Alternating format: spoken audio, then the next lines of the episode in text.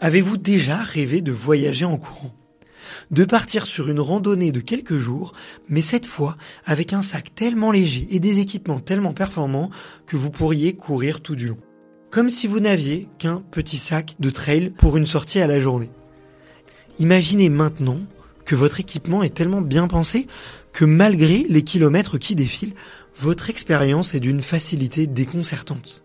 La charge mentale que génère habituellement votre équipement laisse place à l'expérience et au voyage.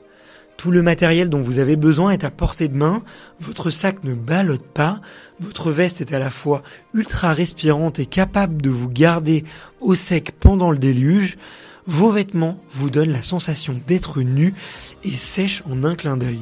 Il ne pue pas et votre tenue du soir, tenant dans un mouchoir de poche à l'abri de votre sac, vous permet non seulement d'affronter un campement un peu rustique dans le plus grand des conforts, mais aussi d'avoir la classe au restaurant dans votre hôtel. Eh bien Wise, c'est tout ça. Si tu ne les connais pas, Wise est une marque basée à Annecy, créée par un couple d'ultra-trailers, adeptes d'itinérance et de trail nomades. Depuis 4 ans, ils prennent à contre-pied toute une industrie et réinventent les standards des équipements d'ultra-trail. J'ai rencontré leur équipe d'une dizaine de personnes dans leurs locaux à Annecy et j'ai interviewé Sylvain Court, champion du monde de trail et membre de leur cercle d'athlètes. Et aussi Guillaume Bocas, le fondateur de la marque Wise, un épisode qui vous a marqué car vous êtes plusieurs à nous avoir écrit afin de nous remercier d'avoir fait cet épisode tant il était instructif et éclairant. Je t'encourage vraiment à écouter ces deux épisodes. Après ces interviews, je suis tombé amoureux de leur sac de trail que vous êtes nombreux et nombreuses à connaître et utiliser. Leur textile également, pour lesquels ils choisissent des matériaux de grande qualité à la pointe de la technologie et que les grandes marques réservent à leurs athlètes élites. Matière française, confection portugaise, empreinte carbone divisée par 3, totale transparence sur les prix, tout cela en proposant les produits les plus techniques du marché. Wise démontre qu'on peut enfin mêler qualité, performance et éco-responsabilité. Pour soutenir cette entreprise française et découvrir leurs super produits, rendez-vous sur wisetrailrunning.com. Wise s'écrit W-I-S-E et trail running eh bien, je crois que vous connaissez. Allez, bon épisode Bonjour à toutes et à tous, c'est Bart et je suis ravi de vous accueillir pour ce nouvel épisode du podcast Extraterrien, le podcast qui interviewe des sportifs hors du commun. Le but de ce podcast est de vous partager leurs secrets, leur vie et d'en apprendre beaucoup plus sur eux afin d'en tirer un maximum de conseils. Donc si vous aimez le sport, l'aventure, le développement personnel ou que vous aimez simplement vous inspirer de personnalités remarquables, alors ce podcast est fait pour vous. Juste avant de commencer, j'ai quelques messages à vous faire passer. Si c'est la première fois que vous écoutez le podcast, je vous remercie d'être arrivé jusqu'ici. D'ailleurs, je vous recommande l'épisode avec Mathieu Torder qui a traversé l'Antarctique à seulement 27 ans. D'autre part, si vous ne le savez pas, j'ai beaucoup d'ambition avec ce podcast et je souhaite aller chercher des sportifs de plus en plus incroyables. Et j'aimerais vraiment interviewer vos sportifs préférés. Sachez que l'un des meilleurs moyens de les convaincre de participer, c'est notamment de leur montrer que vous êtes nombreux à adorer le podcast sur les réseaux sociaux et sur les notes iTunes. Donc si ce n'est pas encore fait, allez mettre une note sur Apple Podcast ou iTunes. C'est vraiment ce qui m'aide le plus à inciter des sportifs connus à venir témoigner. Si vous écoutez plutôt sur Spotify, vous pouvez très facilement le partager en story sur Instagram, taguez-moi et je vous repartagerai. J'en profite donc pour vous rappeler le nom du compte Instagram, c'est extraterrien.podcast. Suivez-le et vous y retrouverez les coulisses du podcast. C'est aussi un excellent moyen de me faire vos retours et de me suggérer des invités. Enfin, j'ai aussi créé une newsletter que vous pouvez retrouver très facilement dans Google en tapant extraterrien newsletter. C'est le premier lien qui remonte. J'y partage des bons plans santé, matériel, préparation mentale, des livres, des documentaires qui m'ont beaucoup inspiré. Allez, je ne vous embête pas plus et je laisse place à mon invité du jour. Salut Liv. Salut Barthélémy. Écoute, je suis vraiment ravi de, de faire cette interview. Euh, je pense que j'ai j'ai rarement pris euh, autant de plaisir à déjà à préparer une interview parce que comme je te le disais ta ta vie est très documentée j'ai l'impression que tu as eu euh, de multiples vies. On aura on aura vraiment l'occasion de d'en parler et, et, moi qui suis un passionné de montagne qui est une maman qui suis euh, qui m'est emmené tous les étés faire des randonnées faire des faire des des 3000 des 4000 dès mon plus jeune âge franchement j'ai été j'étais j'ai passé un excellent moment euh, surtout que tu produis du, du super contenu et, et, du coup bah, j'espère qu'on aura qu'on aura l'occasion de discuter de tout ça. Euh, juste avant, bah, comme on est un petit peu dans une période particulière et que nous sommes à distance à cause du confinement, est-ce que tout va bien de ton côté et comment est-ce que tu vis ce, ce confinement? Euh, oui, effectivement, on traverse vraiment une, une période euh, très très euh, particulière, pas pas toujours euh, facile, mais en ce qui me concerne, tout va bien. Euh, j'ai la chance d'habiter quand même euh, en montagne, donc euh, avec avec une belle vue et, et de la possibilité de, de, sortir de la maison et, et, de faire quelques petites marches, ou en tout cas de profiter du jardin et, et de l'alentour, des alentours proches. Et puis, ben, comme tout sportif et sportive, on, on, se maintient, on s'entraîne avec ben, de, de, façon différente, on explore d'autres choses. Donc c'est aussi une période qui est intéressante. C'est une période où on est un peu plus au ralenti mais c'est une période qui est intéressante et qui va apporter des choses.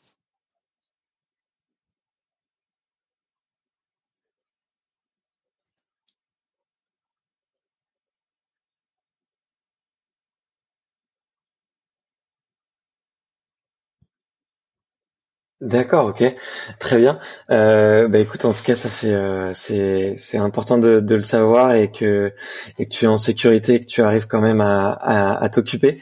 Euh, pour commencer, bah je te disais la question euh, traditionnelle sur le podcast, c'est de savoir quel est ton premier souvenir de sport?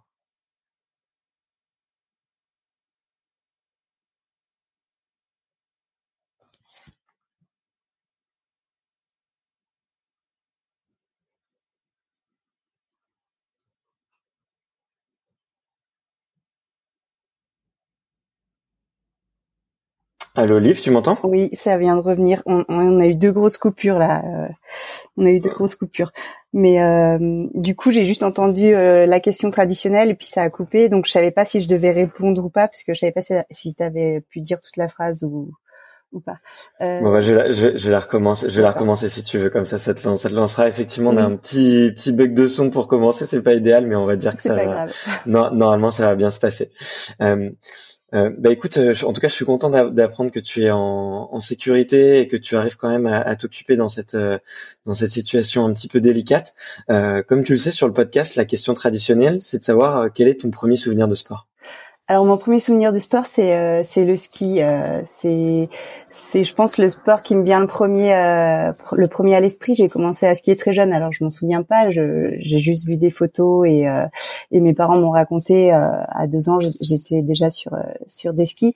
Mais les souvenirs que j'ai c'est quand même plus enfant euh, aller skier un peu plus tard avec euh, avec mon papa euh, et puis très rapidement avec mes cousins parce que parce que nos parents nous faisaient confiance et qu'on pouvait parcourir le domaine skiable des Arcs où, je où j'ai vécu sans sans les parents et ça c'était c'est mes souvenirs de sport parce que c'est aussi des souvenirs de liberté.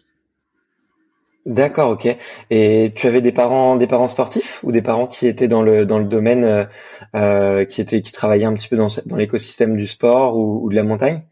Euh, non, mes parents travaillaient avec euh, le tourisme et euh, avec des commerces, mais par contre, ils étaient vraiment passionnés et amoureux de la montagne, sans en faire quelque chose de tourné vers la performance. C'était plutôt une passion contemplative et une passion. bah, il faut préserver la montagne, c'est un endroit qui est magique, et je pense que c'est vraiment ça qu'ils m'ont transmis. Mais, mais effectivement, ils skiaient tous les deux, ils marchaient tous les deux en montagne, donc ils m'ont aussi emmené skier et marché et c'est là que j'ai que j'ai commencé à aimer ça. D'accord, ok, très bien. Et hum, à partir de quel âge tu as commencé à prendre un petit peu goût euh, euh, à la compétition et peut-être euh, à, on va dire à, l'univers de la performance? Euh, on va dire que en tant que petite fille, j'étais pas du tout tournée sur le sport. J'aimais bien skier, mais après c'était pas euh, c'était pas ce que je faisais le plus. Et puis euh, arrivé au collège, j'ai découvert un peu euh, plus de sport. J'ai découvert la compétition en UNSS avec les crosses, et, et c'est aussi là que j'ai commencé à faire à faire de la montagne, à demander à mon papa qui m'emmène à faire du ski de randonnée, ce qui est pas vraiment habituel pour une petite fille de 10 ou 11 ans avec du matériel pas du tout adapté. Mais euh, moi, j'avais envie de découvrir ça. J'avais envie de, je le voyais partir les week-ends et j'avais envie de découvrir ça. Et en faisant de la montagne, en faisant du ski de randonnée, j'ai commencé un peu à lire les magazines qui traînaient à la maison. Et puis euh, j'ai vu qu'il y avait euh, il y avait de l'escalade, ça existait l'escalade. Et, euh, et j'ai demandé à mes parents de m'inscrire à un club, mais j'avais déjà 14 ans quand quand euh, j'ai vu que l'escalade existait, que, que, ça avait l'air chouette euh, et, que, que j'avais envie de faire ça. Et hum, le, mes débuts en compétition sont faits à partir de l'âge de 14 ans, comme euh, dans tout club, on fait les, les championnats départementaux, régionaux, académiques et ensuite les nationaux, les championnats de France. Ok. Et du coup, tu t'es tout de suite pris de passion pour euh, pour l'escalade. Est-ce que tu as eu une une progression fulgurante, euh, du coup, j'imagine? Oui. Alors, euh, c'est vrai que au début, on a commencé à grimper sur euh, le mur du gymnase du collège, et puis au bout de quelques semaines, j'ai eu la chance que le guide qui avait monté le petit club d'escalade nous emmène grimper dans les calanques. et là, je suis vraiment tombée amoureuse de sport parce qu'il faut imaginer, on arrive, on arrive de Savoie, on se trouve à côté de la mer, on a du, calcaire partout, euh, du calcaire blanc euh, vraiment euh, magnifique, avec des voies de tous les côtés euh, qui sont très belles, qui donnent envie d'être grimpées. Et là, vraiment, je suis tombée amoureuse de l'escalade et je me suis dit, mais c'est c'est ça que je vais faire, c'est ça que j'aime. Et, euh, et je pense que je suis rentrée de, de ce stage euh, des vacances de la Toussaint avec vraiment une grosse envie, une grosse motivation. Et quand les premières compétitions sont arrivées au cours de l'hiver, donc toutes les compétitions d'escalade se font sur mur artificiel et principalement en hiver j'ai commencé à bah, la première compétition, on sait pas trop, on, on, est un peu timide, on a des doutes, on connaît pas les autres, on est impressionné, on est dans un nouvel environnement. Il y a, y a plein de choses qui se passent, mais très rapidement en fait, euh, euh, j'ai déjà bien grimpé, donc j'ai eu des bons résultats. J'ai gagné les championnats de Savoie, je m'y attendais pas du tout. J'ai gagné les championnats académiques, je m'y attendais pas du tout, et, euh, et, et ainsi de suite. Et jusqu'au championnat de France, en fait, à l'âge de, de 14-15 ans, euh, où je termine euh, troisième. Donc je fais mon premier podium au championnat de France après quelques mois seulement d'escalade, et surtout après avoir fait euh, le Mont Blanc. En fait, euh, l'avant-veille et la veille, euh, j'étais montée au Mont Blanc avec mon papa. C'était quelque chose que je voulais faire depuis longtemps. J'avais insisté tout l'été pour pouvoir faire cette compétition. pardon, j'ai insisté tout l'été pour pouvoir faire ce Mont Blanc avec lui.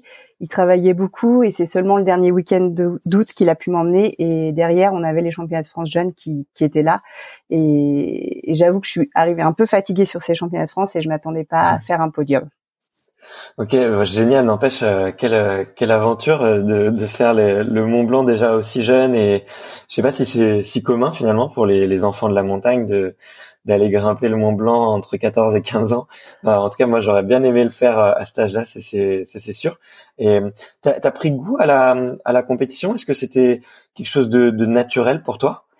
Je pense qu'au début c'était pas très naturel parce que j'étais vraiment timide, j'étais pas forcément à l'aise avec beaucoup de monde, j'étais pas forcément à l'aise avec aussi le regard de l'autre, le jugement en fait, parce que quand on grimpe, ben, on est jugé par des juges, on est observé par tout euh, un public et ce sont des choses où euh, qui m'étaient pas forcément naturelles, qui m'étaient pas forcément faciles. En revanche, me concentrer sur euh, sur l'action, me concentrer sur le mouvement à faire, me concentrer sur euh, sur réussir la voie, me dépasser moi-même. Je pense que c'est quelque chose que que j'ai assez naturellement et, et c'est ça qui m'a permis de, de réussir en compétition. C'était vraiment de de tout recentrer, de tout focaliser sur ma propre performance, euh, mon propre dépassement, en oubliant euh, tout le tout le reste autour qui peut être euh, parfois dur à gérer. Et j'ai pris goût à la, compétition en cherchant vraiment à me dire il y a une voie de il y a une voie un quart de finale, une voie de demi-finale, une voie de finale. Et ben mon objectif c'est de c'est d'aller jusqu'en haut de la voie de finale. Et, et c'est vraiment ça qui qui m'a qui m'a motivé, qui m'a attiré et qui, qui a été mon moteur. Ah, donc finalement plus le, dépassement de soi que que la compétition finalement avec les, les autres concurrents, j'ai l'impression. Ah oui, complètement. En fait, euh, euh, parfois on peut entendre euh, mon objectif c'est de battre un tel ou mon objectif c'est de battre une telle. je pense que c'est pas du tout quelque chose que qui est jamais sorti de ma bouche ou que j'ai jamais considéré ou pris en compte. En fait, pour moi, ce qui était vraiment important, c'était moi aujourd'hui, je suis en forme, euh, je peux réussir cette voie de finale, et ben je vais je vais tout mettre en œuvre pour euh, pour la réussir et c'est euh, c'est ma propre performance qui est la plus importante. Et si les autres sont plus fortes que moi aujourd'hui, bah elles vont en faire, elles vont être devant moi et c'est pas un problème et et, et je vais m'entraîner plus dur pour pour être plus forte pour les prochaines compétitions. D'accord, ok. Et, j'ai un petit, une petite question un peu sur euh, quid de, l'état de l'escalade euh, à l'époque. On voit que c'est un sport qui s'est euh, qui s'est vraiment démocratisé. En tout cas, moi, de mon impression sur les, les 10-15 dernières années, notamment avec l'ouverture de beaucoup de salles de, de blocs, on peut le voir dans, dans les zones urbaines, avec des, des, des grosses chaînes qui ouvrent qui des, des salles très régulièrement. Euh, et puis l'arrivée aussi, euh, normalement euh, en 2020, mais bon, ça sera décalé en 2021, de l'escalade aux, Jeux Olympiques. Euh, euh, comment, quel était l'état de l'escalade à l'époque? Est-ce que c'était déjà démocratisé? Est-ce que c'était vraiment réservé à une catégorie d'initiés, de gens qui étaient passionnés de la, de la montagne? Quel, quel souvenir, toi, enfin, quel, avec le recul, quel souvenir tu en as? Oui, effectivement, je pense que en 20 en 20 ans, l'escalade a connu vraiment une explosion. Euh, les compétitions qu'on a connues dans les années 95 euh, jusqu'à 2005, on va dire, étaient complètement différentes différentes de ce que de ce que euh, les, les, jeunes de maintenant connaissent en, en, Coupe du Monde et même à, à, un niveau moindre. je pense que l'escalade a connu un boom parce que c'est une belle activité, c'est une activité qui va plaire à tout un public. En fait, c'est aussi pour certains une forme de, de fitness euh, un peu plus ludique et euh, et puis le fait que ça qu'on puisse euh, développer l'escalade en salle dans des grandes villes, ça fait que ça la rend comme un sport pas du tout dangereux. En tout cas, si on respecte les règles de base, hein, de bien faire son nœud, de bien mettre son harnais et, et d'avoir le, le, matériel adapté et un assureur qui s'est assuré. Et, euh, et donc, euh, pour euh, revenir à, à ça, euh, je pense que l'escalade a énormément évolué. Les murs ont également énormément évolué. Euh, quand on a commencé, on était sur des murs verticaux. Les prises faisaient mal aux doigts. Elles n'étaient pas du tout ergonomiques. C'était quand même assez assez archaïque. Alors que maintenant, on a des murs magnifiques et aussi les structures. Euh, on avait à l'époque, on avait une équipe de France, on avait un stage national par an. Maintenant, il y a quand même des pôles espoirs, il y a, il y a une structure. On connaît beaucoup plus sur l'entraînement. C'est beaucoup moins empirique. Nous, c'était on tâtonnait, c'était un peu empirique. On essayait des choses, on voyait que ça ça marchait, on en essayait d'autres, ça marchait pas. C'était encore assez empirique. Et maintenant, on sait qu'on sait s'entraîner correctement et on sait ce qui marche et ce qui est efficace. D'accord. Et toi, tu as jamais été tenté euh, euh, Enfin, j'ai l'impression que dans ta carrière, il y a eu beaucoup de, générosité, beaucoup la volonté de, redonner. On, en reparlera un petit peu plus tard. Mais t'as jamais été tenté justement par le fait de, vouloir devenir entraîneur et d'apporter cette expérience-là que, que tu avais euh, peut-être à des générations plus jeunes? Euh, je pense que je pense que si, mais je pense que je l'aurais fait de façon plus euh, euh, comment dire personnalisée, individualisée. Je pense que j'aurais pu monter une toute petite équipe de mon côté avec des jeunes très motivés pour pour de l'entraînement, mais je me serais pas forcément vue. par exemple, si la fédération m'avait proposé un poste d'entraîneur, je me serais pas forcément vue là-dedans. Je pense que j'ai un côté d'indépendance qui m'est qui m'est important. Et puis ensuite, il faut pas perdre de vue que que la vie m'a amené aussi euh, vers d'autres horizons et que un moment notre temps, euh, euh, bah, j'ai dédié mon temps aussi à, d'autres choses qui m'intéressaient et, et que voilà, on peut pas, on peut pas s'éparpiller et faire bien les choses si on est sur trop de, de projets ou, ou de, oui, si on est sur trop de projets à la fois, on peut pas faire tous ces projets correctement. Ok. Et ok, génial. Euh, et j'ai vu aussi dans ton parcours que tu avais à la fois euh, exercer en tout cas en compétition à la fois sur de l'escalade de bloc et euh, après bon ta, ta, ta, ta discipline reine c'était le l'escalade de difficulté dis-moi si je me trompe. Oui c'est exact. ouais, on, va peut-être expliquer un peu les, les différences? Bien sûr, ouais, avec plaisir, avec vraiment plaisir. Donc du coup, l'escalade euh, sur bloc, c'est euh, c'est une escalade qui se pratique euh, sans corde. En fait, comme je l'ai dit au début, toutes les compétitions se font sur mur artificiel. Donc que l'on soit en difficulté, en bloc ou en vitesse, le support reste un support artificiel qui est monté, mhm. qui sont des structures montées pour l'événement, pour la compétition, sur une dizaine de jours et qui sont démontées après. Et lorsque l'on fait du bloc, c'est un effort, ça va correspondre à du 100 mètres en athlétisme, par exemple, c'est un effort beaucoup plus court, beaucoup plus intense. Euh, on n'a pas de corde, on a des blocs qui vont à 4 mètres, 5 mètres de haut maximum, avec des gros tapis au sol. Et, euh, et les parcours tracés, il y en a plusieurs, il y en a cinq ou six, euh, sont vraiment euh, extrêmement explosifs et, et, vraiment orientés force. La difficulté, on va se retrouver par contre devant un grand mur d'une vingtaine de mètres ou de 25 mètres de développé. Euh, on va être encordé, on va grimper par un assureur euh, de la compétition. Et euh, là, par contre, ça va être plutôt plutôt le marathon ou en tout cas le 10 000 mètres en athlée. ça va être quand même plus de l'endurance, de la résistance et de l'endurance. Et puis maintenant, il y a donc l'épreuve de, de, vitesse qui est un duel où où il faut aller le plus vite possible.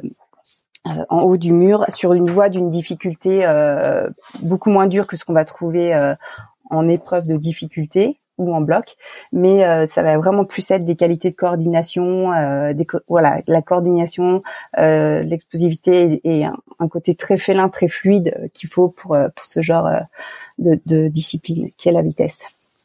Ok, bon bah en tout cas merci pour euh, pour ce petit récap et, notamment la métaphore avec euh, l'athlétisme parce que je sais que beaucoup d'auditeurs qui nous écoutent euh, pratiquent la course à pied et l'athlé donc en tout cas ça ça va bien bien leur parler. Et bah, pour la petite histoire je sais pas si tu si tu as vu mais j'ai eu la chance d'interviewer Mathilde Becerra qui elle bah, a une très jolie carrière en, en escalade de difficulté mhm. et Fanny Guibert qui a un, très beau palmarès aussi en plutôt elle en escalade de bloc donc là, un petit récap ça fait ça fait super plaisir.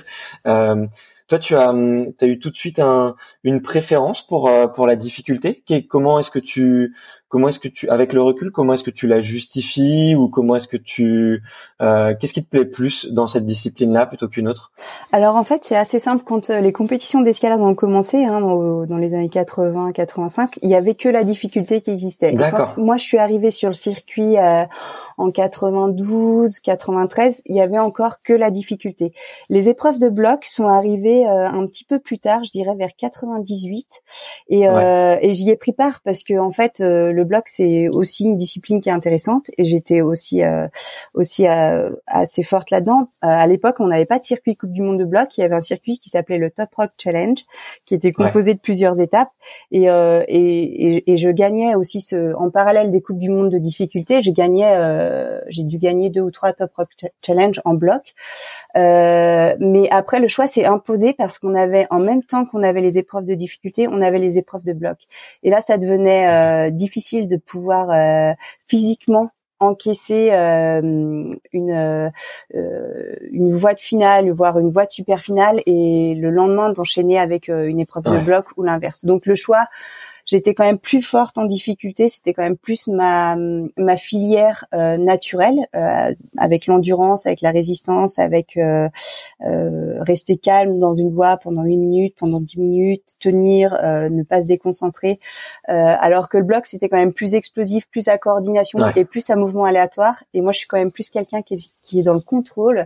Donc c'est vrai que la difficulté me convenait mieux, mais j'aimais beaucoup les deux et je pense que c'était très intéressant de pouvoir faire un peu les deux parce que du bloc, on apprend aussi à être fort en difficulté et, euh, et probablement inversement. Mais les mouvements qu'on trouve en compétition de bloc euh, nous apportent aussi euh, sur les compétitions de difficulté je pense que c'est vraiment un des aspects de, de l'escalade qui est intéressant, c'est que c'est un sport euh, multifacette et, euh, et qu'il faut, on peut varier déjà.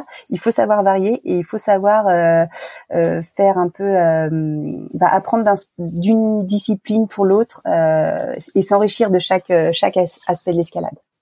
Ok. Et, euh, et, juste avant de revenir euh, un peu sur toi et sur ton parcours, qu'est-ce que tu, est-ce que tu as un avis prononcé sur euh, euh, le choix du comité olympique justement de de mélanger euh, de mélanger les, les, trois disciplines dans une seule pour pour les Jeux?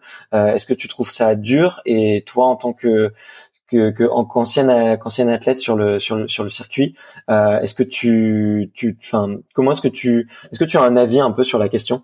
Oui, alors effectivement, euh, je pense que c'est un, un, choix qui est dur pour les athlètes. Euh, je pense que c'est un choix qui est vraiment dur pour les athlètes parce que à mon avis, c'est un choix par défaut en fait. Euh, c'était un peu la seule solution de faire rentrer l'escalade comme sport olympique, mais malheureusement, c'est ça reflète ça reflète pas du tout en fait l'activité telle qu'on la pratique. Et quelqu'un qui s'est euh, euh, dédié toute sa vie à, l'escalade de difficulté, par exemple, on lui dit bah tu vas pouvoir aller au jeu, mais il va falloir que tu sois hyper fort en vitesse et hyper fort en bloc.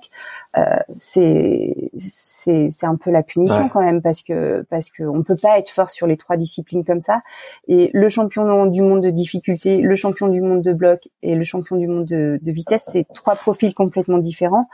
et, et c'est pas juste, c'est pas juste pour ces, ces, sportifs qui s'entraînent dur tous les jours euh, de pas euh, le champion olympique s'il va avoir un profil vraiment particulier et la championne olympique aussi euh, et, et ça sera pas euh, les meilleurs de chaque discipline euh, du, du moment ce qui est un peu ce qui me paraît un peu ouais injuste.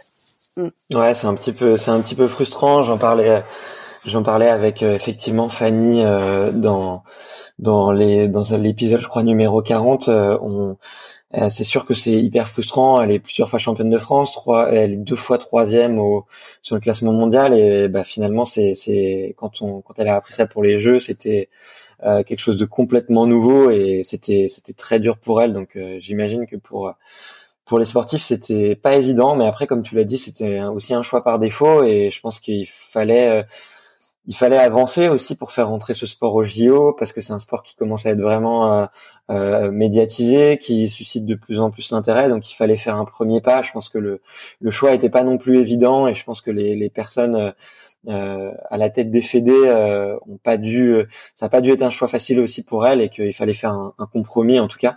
Euh, bon, j'espère quand même qu'on qu'il y aura une belle compétition à, à, Tokyo et que que ça sera un, un bel événement malgré tout et, et, que et que la France sera bien bien représentée. Euh, mais je voulais revenir un petit peu un petit peu sur toi. Euh, toi, tu as été euh, championne du monde en 97 et 99. Dis-moi si je me trompe. Oui, c'est ça. Euh, et euh, est-ce que est-ce que ça il y a quelque chose qui change dans la vie d'un athlète? C'était un, un sport pas pas encore très médiatisé, mais euh, mais tu rentres quand même dans le, le cercle dans le cercle privé des, des, champions et des championnes du monde. Euh, Est-ce que ça a changé des choses dans ta vie concrètement?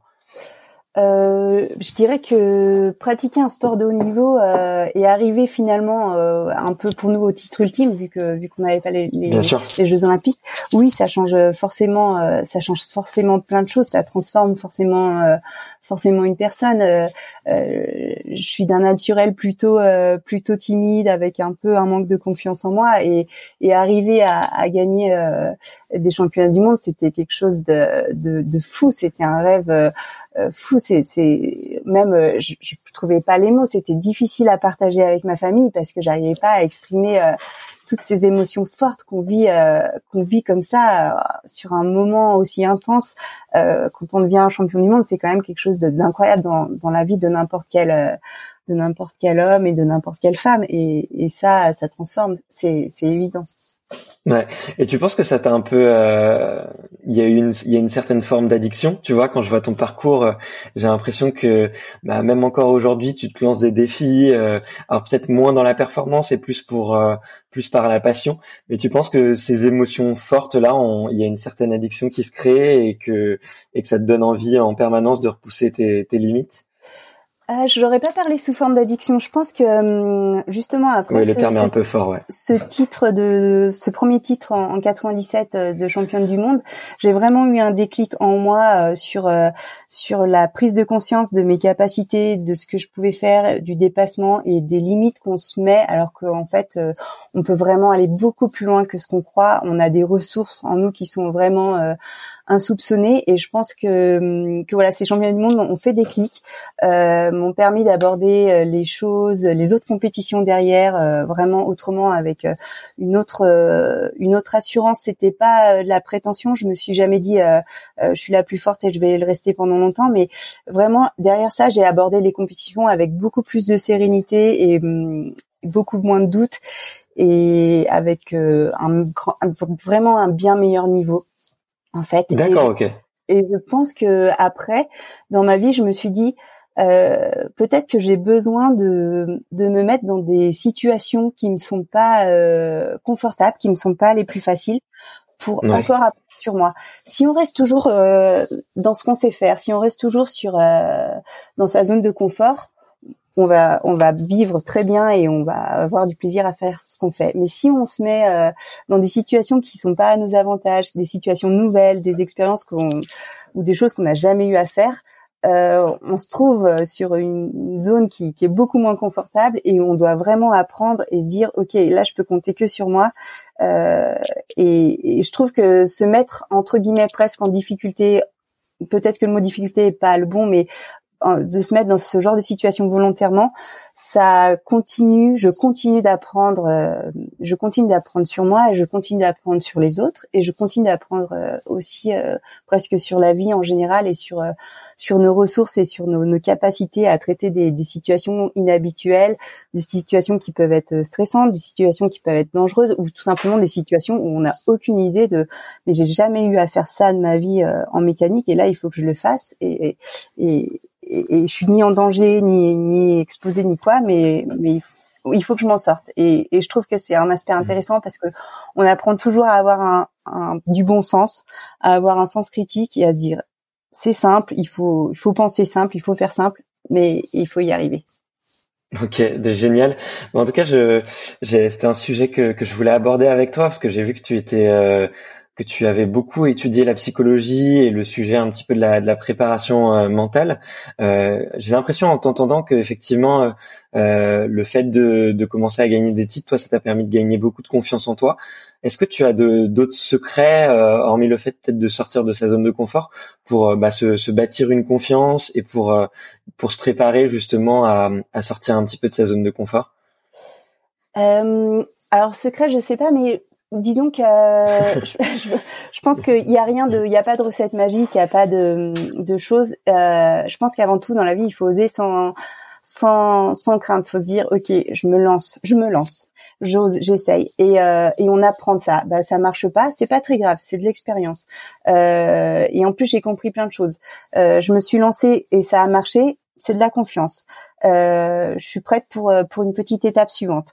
Donc je pense que c'est vraiment on construit vraiment euh, euh, la confiance et qu'on peut avoir en soi par euh, par étape, par expérience et et par oser se lancer sans forcément se mettre dans des situations volontairement qui ne sont pas faciles, mais se dire ok je me lance sur ça, je vais voir et ça marche, c'est super, ça marche pas je le vis pas comme un échec, je le vis pas comme comme une non réussite, je le vis comme comme de l'apprentissage, comme de l'expérience, comme j'acquiers quelque chose de nouveau quand même, parce que j'apprends.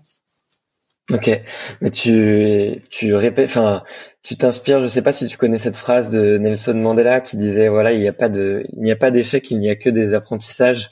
Moi c'est un, un, mantra que j'ai euh, que j'ai un peu euh, dans ma vie, euh, qui est de me dire que on n'échoue jamais. Finalement l'échec c'est juste une perception de l'esprit euh, et que l'apprentissage c'est que c'est c'est ça en fait finalement c'est le fait de de tomber et, et, de se relever. J'ai l'impression.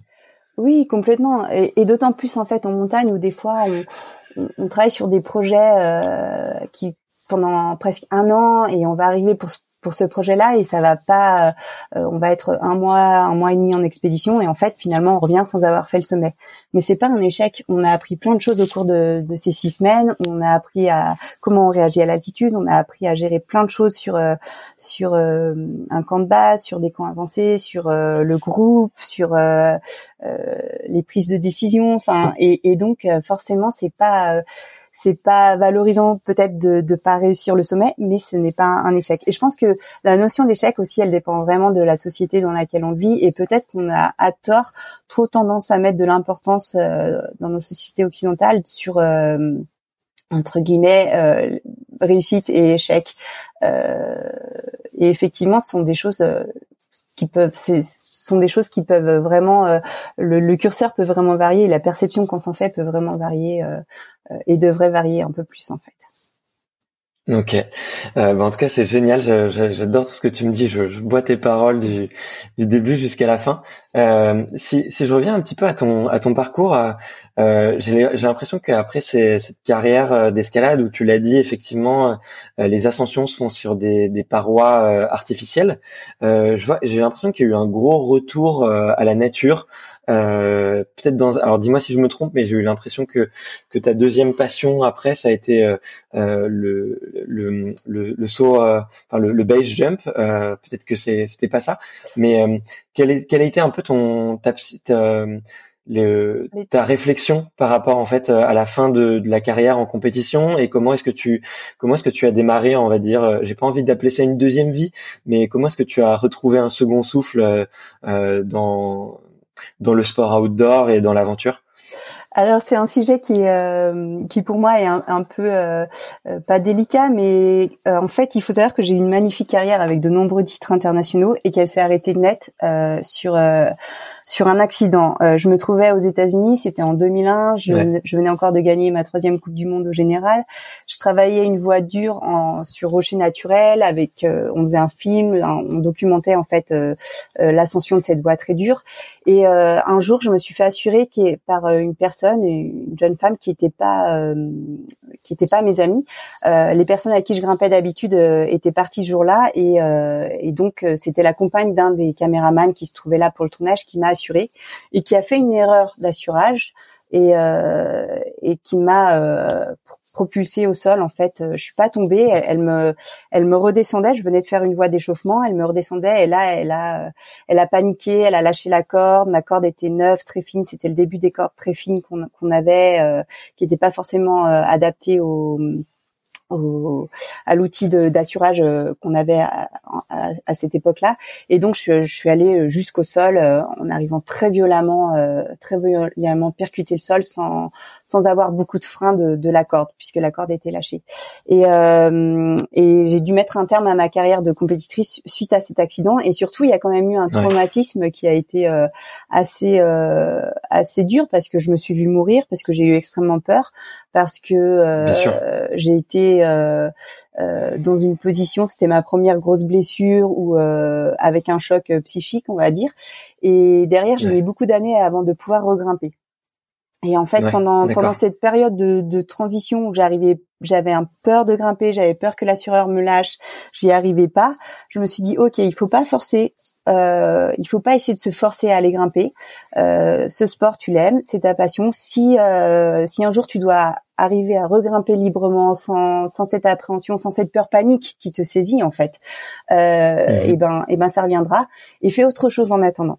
Et, euh, et j'avais toujours voulu euh, euh, me mettre au Belgium. J'avais déjà fait euh, pas mal de, de parachutisme. Donc du coup, j'ai continué à sauter beaucoup en parachutisme pour faire beaucoup beaucoup de sauts et me sentir prête pour euh, pour euh, du jump. Et puis c'est vrai que aussi en se trouvant en haut de de quand on est en haut d'une falaise ou quoi, on est aussi attiré par par par par ce vide. On se dit mais si si je pouvais, euh, il y a cette sensation qui est paradoxale parce que l'humain il veut se protéger, il dit non non non saute pas. Euh, et puis à l'intérieur on se dit mais mais je sais le faire, je me suis entraînée, je me suis préparée pour. Donc euh, donc voilà il y a il y a cet aspect là qui est vraiment très fort. Et et donc je me suis mise au base jump euh, pas pour pas pour boucher un trou ou combler un manque, mais plus par curiosité, presque une curiosité intellectuelle et puis une curiosité aussi un peu de faire un autre sport qui qui m'était pas euh, qui m'était pas le plus euh, comment dire euh, ben pareil à un moment on n'a plus le contrôle vraiment de ce qui se passe. Et, et moi comme je l'ai dit je suis quelqu'un qui, qui, qui est dans le contrôle. Et, et voilà j'avais peut-être besoin de, de me lancer dans d'autres activités qui étaient qui pouvaient paraître extrêmement dangereuses et, qui le sont hein, mais, mais j'avais besoin de, de d'explorer cet aspect-là aussi de, de moi-même et découvrir en fait ce que c'était que, que ce sport avec le base jump. Donc pendant plusieurs années, j'ai beaucoup sauté. Je me suis également euh, mise au parapente et, euh, et voilà, c'est des sports qui m'ont attiré et qui m'ont permis en fait de, de garder un contact avec la, la nature, garder un contact avec la montagne et d'avoir envie de me remettre à grimper. D'accord, ok.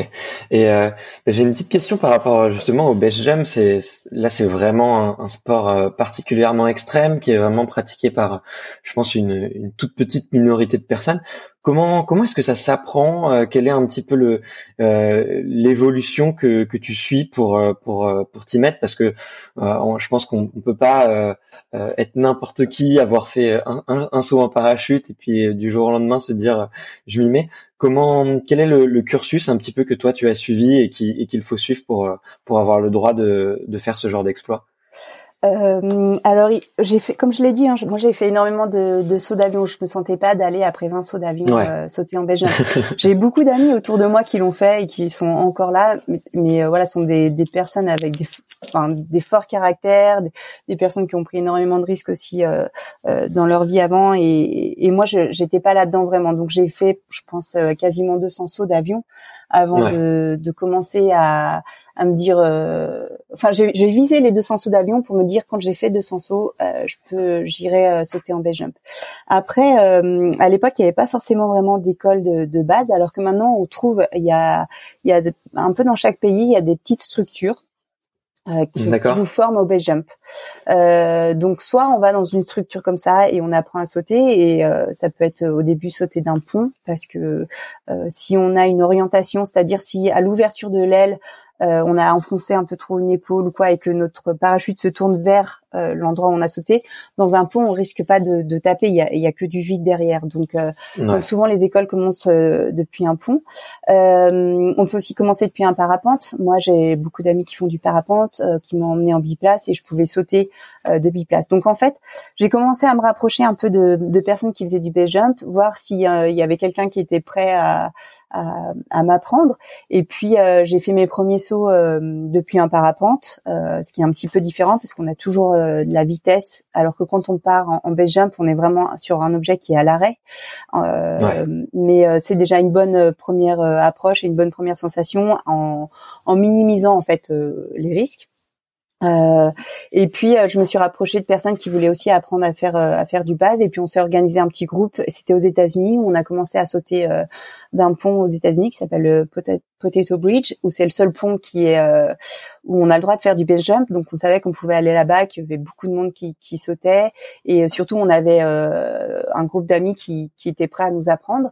Et, et puis de là je me suis dit ok je suis prête. Je vais aller en Norvège parce que en Norvège les sauts sont très longs et sont euh, vraiment très mhm. raides, ce qui minimise aussi le risque de d'impact ou de retour falaise ou de choses comme ça. Et en rentrant de Norvège, je me suis dit c'est trop bien. En fait, pour le coup, le jump c'est extrêmement addictif. Euh, et quand on commence à sauter, on n'a qu'une envie, c'est de c'est de sauter et de sauter plus. Donc on commence avec un sac de, de, avec un sac avec son premier matériel. On veut tout de suite vite en acheter un deuxième pour pouvoir faire plus de sauts parce que entre chaque saut, il faut plier euh, sa voile de base. Ça prend du temps. Euh, donc euh, si on en a deux, on peut vite retourner sauter, faire un deuxième saut tout de suite. Euh, donc ça c'est vraiment très addictif. Et je suis rentrée de Norvège et je me suis dit oh, je vais aller en Suisse sauter. Et, et là euh, j'avais deux amis qui montaient au Mushroom à Lager et, et j'ai dit ah mais je viens avec vous. Euh, je, je veux vraiment sauter, sauter ça parce que Lager c'est déjà une paroi mythique pour euh, pour des alpinistes. Et il y a effectivement sur cette paroi, sur cette face nord, il y a un pilier, euh, un pilier qui se détache de la paroi principale qu'on appelle le mushroom, le champignon, qui a une forme de champignon au sommet. Euh, il y a une petite tyrolienne euh, câblée qui permet de, passer de la paroi de la face nord à, ce pilier qui, est détaché. Et de là, en fait, on a, un saut majestueux. Et, voilà, moi, j'ai trouvé énormément de plaisir à sauter en base dans ces environnements montagneux, en fait. Wow, c'est c'est génial. Écoute, ça me donne des, des frissons rien que rien que de t'entendre. c'est vrai que bah, les le que ce soit ouais, le, le mushroom ou même euh, la Norvège et c'est là qu'on voit hein, les, de, beaucoup beaucoup de performances aujourd'hui parce que c'est maintenant ça commence à être documenté, c'est très souvent filmé. Euh, et toi toi tu euh, toi d'ailleurs, euh, comment est-ce que comment est-ce qu'à l'époque on, en vit? Est-ce qu'il y a déjà des, sponsors? Là, je vois, j'ai l'impression qu'il y a euh, quelques marques, notamment celle avec un taureau avec des ailes, qui, qui sponsorisent énormément de sport euh, de sport extrême. Est-ce que est-ce que à l'époque déjà euh, c'était le cas? Comment est-ce que comment est-ce que toi tu fais pour pour pouvoir en, faire une carrière? Est-ce que tu, peux tu peux en vivre déjà à l'époque? Alors euh, le Belgium, ça m'a jamais fait, euh, ça m'a jamais fait vivre. J'avais mes sponsors euh, liés à, la pratique de l'escalade qui continuaient à me soutenir. après, ça a été une période où, voilà, je, je dépensais pas beaucoup d'argent et j'avais pas besoin de beaucoup d'argent. Mais en fait, j'ai je, vais, je vivais grâce à, mes sponsors euh, liés au milieu de l'escalade et un peu à, mon aspect déjà un peu plus polyvalent que, que je prenais. Euh, J'étais plus vraiment euh, la grimpeuse euh, de Formule 1, on va dire vraiment hyper précise et, et, dans la performance, mais j'étais déjà en train de, de, prendre un profil un peu plus polyvalent dans le, dans le milieu de la montagne, le milieu outdoor. Et le jump, c'était quand même vraiment à l'époque, il y avait, je pense que les quelques personnes qui pouvaient en vivre, elles en vivaient plutôt parce qu'elles faisaient euh, des publicités, des films publicitaires ou des photos publicitaires pour euh, pour des des marques qui pouvaient être euh, pas forcément des marques de montagne, hein, ça pouvait être une marque de voiture, ça pouvait être une marque de cigarettes. donc je pense que les quelques personnes très connues euh, on, on, pu vivre du base jump par ça. Et puis après progressivement des gros sponsors euh, dont des boissons énergétiques euh, sont arrivés et ont pu ont pu soutenir des, des, athlètes avec quand même pas mal de de questionnements et de c'est difficile d'être d'être une boîte et de soutenir un athlète qui fait un sport à risque. Et quand on commence à en perdre un deux trois dix c'est vrai qu'il y a une vraie réflexion qui doit être menée sur sur comment est-ce qu'on sponsorise ces athlètes, comment est-ce qu'on les protège, euh, comment est-ce qu'on évite que, que ça aille euh, au drame, quoi. Et, euh, et, le c'est un sport extrêmement délicat à sponsoriser. Donc, je, pense qu'il y a des vagues. Et, à un moment, beaucoup de monde s'est engouffré dans le sponsoring du base jump parce que ça fait rêver quand on voit ces quand on voit plusieurs personnes qui sautent avec les ailes en wingsuit et qui volent euh, près du terrain ou, dans des espaces euh, de nature qui sont vraiment magnifiques, ça, ça, voilà, c'est quand même époustouflant. Mais en même temps, euh, c'est pas toujours, euh, ça donne pas toujours une bonne image aux marques de sponsoriser un athlète qui va peut-être malheureusement se, se, tuer quelques mois plus tard. Donc, c'est un sport qui est difficile à sponsoriser. Ouais, ouais, je, je, je, vois ce que tu veux dire. En tout cas, c'est sûr que euh, c'est c'est très sensible, en tout cas, ouais, en termes de communication, parce que c'est puis mine de rien, il y a un petit côté où tu vois, bon, il y a d'autres sports où, où c'est vraiment euh, critiqué, euh, notamment, mais plus pour l'aspect dopage, tu vois, où, mm-hmm. où effectivement les sommes d'argent qui sont mises par les marques euh, encouragent forcément les sportifs à, à utiliser des, des voies secondaires pour la performance. Là, effectivement, c'est peut-être on encourage un peu les sportifs à, repousser leurs limites sans cesse, sauf que bon bah euh, quand c'est un sport aussi dangereux, euh, la limite est la limite est dangereuse quoi. Donc euh, je, vois je vois tout à fait ce que tu ce que tu veux dire. Et toi et, toi cette passion tu l'as encore pour pour le, le base euh, ou est-ce que je sais que tu as on va en parler tout de suite après euh, de de ta dernière euh, ta dernière expédition et, et, de l'aventure de des de tous ces sommets que tu as fait dans les Alpes. Mais j'ai vu que tu avais fait beaucoup de parapente à, à ce moment-là. Euh, mais est-ce que c'est un sport que tu pratiques encore? Est-ce que c'est quelque chose qui, qui t'attire encore maintenant? Euh, non, c'est un sport que j'ai arrêté. Euh, je suis vraiment contente de, l'avoir pratiqué, d'en avoir goûté euh, euh, ben, une partie, et je suis aussi vraiment euh, contente, ouais, satisfaite même de d'avoir su arrêter et d'avoir revendu tout mon matériel. En fait, il faut voir qu'à un moment, il y a eu une grande évolution sur sur les ailes, sur les wingsuits, qui sont devenues extrêmement performantes et, et pardon, qui sont devenues extrêmement performantes et hum, à un moment, tout le monde s'est mis à voler euh, très très près du relief. Certains ont appelé ça le proximity flying. Euh, et en fait, il y a eu énormément d'accidents. C'était horrible. Il y a un été, je pense que donc il faut voir que le Belgium c'est une toute petite scène, c'est une toute petite communauté. On se connaît tous. Bien sûr. Et un été, euh, un été, je sais plus si c'était en 2013 euh, ou en 2012, mais chaque semaine il y, en avait un qui se tuait. Et, et, et c'était, euh, pour moi, c'était choquant parce que je suis déjà dans un environnement de montagne, de ski, où je perds des amis. Euh, Le base, j'en perdais encore, et, euh, et, je me suis dit, euh, et en plus, surtout, j'ai perdu un ami vraiment très proche qui était le mari de Steph Davis. À l'époque, qui est Steph Davis, qui est une grimpeuse américaine très connue, avec qui fait aussi du base jump, avec qui j'ai sauté en, en base et avec qui j'ai grimpé et je grimperai encore. Et, et Mario, son mari, était quelqu'un de très très expérimenté, de très calme. C'était pas un petit jeune tout fou, c'était plutôt quelqu'un qui, au contraire, mettait des freins, qui sélectionnait vraiment les endroits où il sautait, qui sélectionnait les moments de la journée pour sauter. Euh, et le fait que, que Mario euh, percute deux tours dans les Dolomites comme ça, euh, ça m'a tellement, euh, tellement impacté, tellement choqué. J'avais tellement du mal à accepter ça et à, à comprendre ça. Je me suis dit non, mais en fait, ce sport, il est vraiment bien plus dangereux que ce que je veux bien me le dire que ce que je le pense et, euh, et je veux pas être la prochaine sur la liste.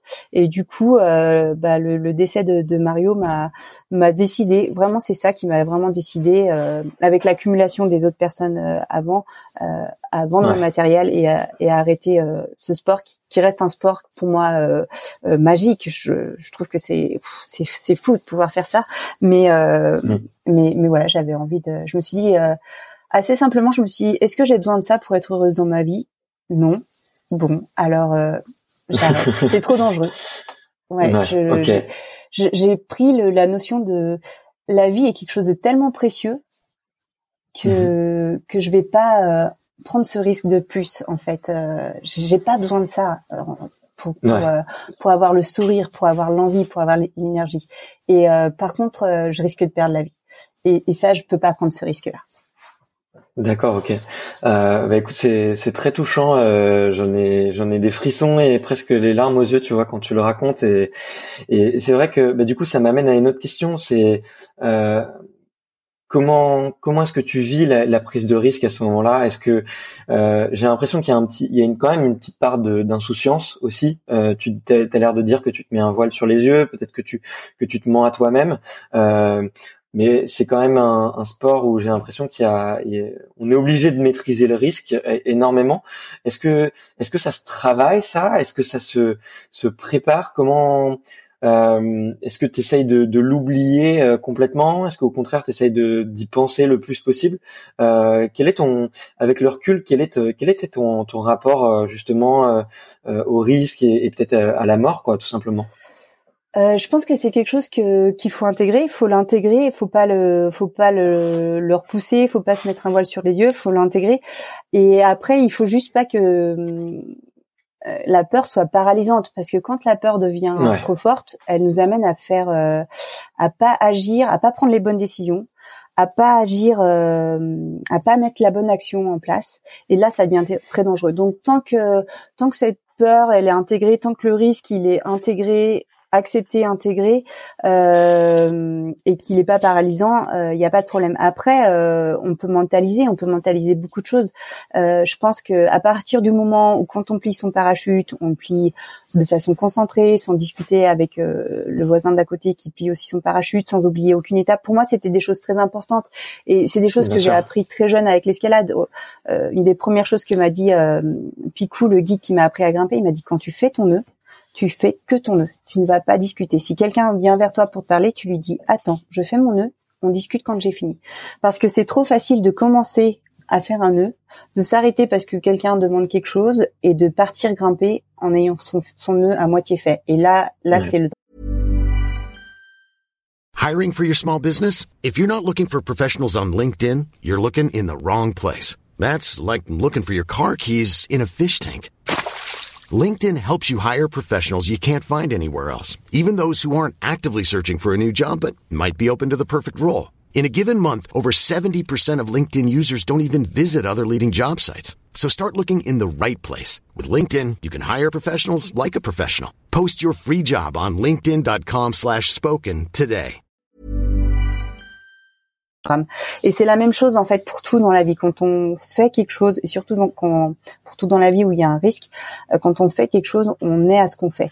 Et donc quand euh, quand je pliais ma, ma, voile de base, j'étais à ce que je faisais. Je, je, je, la pliais correctement du début à la fin sans m'arrêter. C'est quelque chose qu'on m'a appris, que j'ai toujours fait. Et, et, on plie en étant concentré, en, en mettant de l'énergie dedans pour que déjà le pliage soit parfait. Enfin pas parfait parce que c'est difficile de faire un, un pliage parfait, mais déjà que le pliage soit soit très bon. Et, déjà à ce niveau-là, euh, on, on, élimine déjà euh, des, des, problèmes, des accidents. Si son pliage est bien fait, il y aura pas de mauvaise ouverture, il y aura pas de twist, il y aura pas de de line over. Enfin, donc on élimine, on élimine déjà une grande part de d'accidents possibles. Et puis après, quand on va sauter, ben comment est-ce que je suis? Est-ce que je me sens motivée? Est-ce que je me sens fatiguée? Est-ce que je suis avec les bonnes personnes? Est-ce que, enfin, on peut aussi euh, analyser ça et, et, et être mmh. capable de faire demi-tour. Mais après aussi, comme toute chose, si on commence à trop se poser de questions, on ne fait plus rien. Donc euh, la limite, elle est toujours fine. C'est un peu pareil en montagne. Est-ce que euh, est-ce qu'on est assez rapide? Est-ce qu'on est fatigué? Est-ce que le, le, mauvais temps va pas arriver? Si on se pose trop de questions, ben finalement, c'est sûr qu'on va on va pas arriver en haut. Mais donc voilà, c'est pour moi, ces sports, c'est toujours une limite très fine euh, de euh, d'en faire trop ou pas assez, de d'être dans le juste ou de pas être dans le juste. Et plus on se connaît, plus entre guillemets on, on, vieillit, on, on, prend de l'expérience, euh, plus cette limite on, on l'appréhende de, de la meilleure façon possible. Et, et, et c'est quelque chose que je trouve hyper intéressant, euh, euh, voilà, comme aspect, euh, comme aspect mental en fait, de, de connaître cette limite, de l'appréhender, de se dire je m'écoute, mais je m'écoute pas trop, mais je m'écoute assez pour quand même pas avoir un accident, pour qu'il y ait pas de, pour qu'il y ait rien qui se passe. Euh, ouais.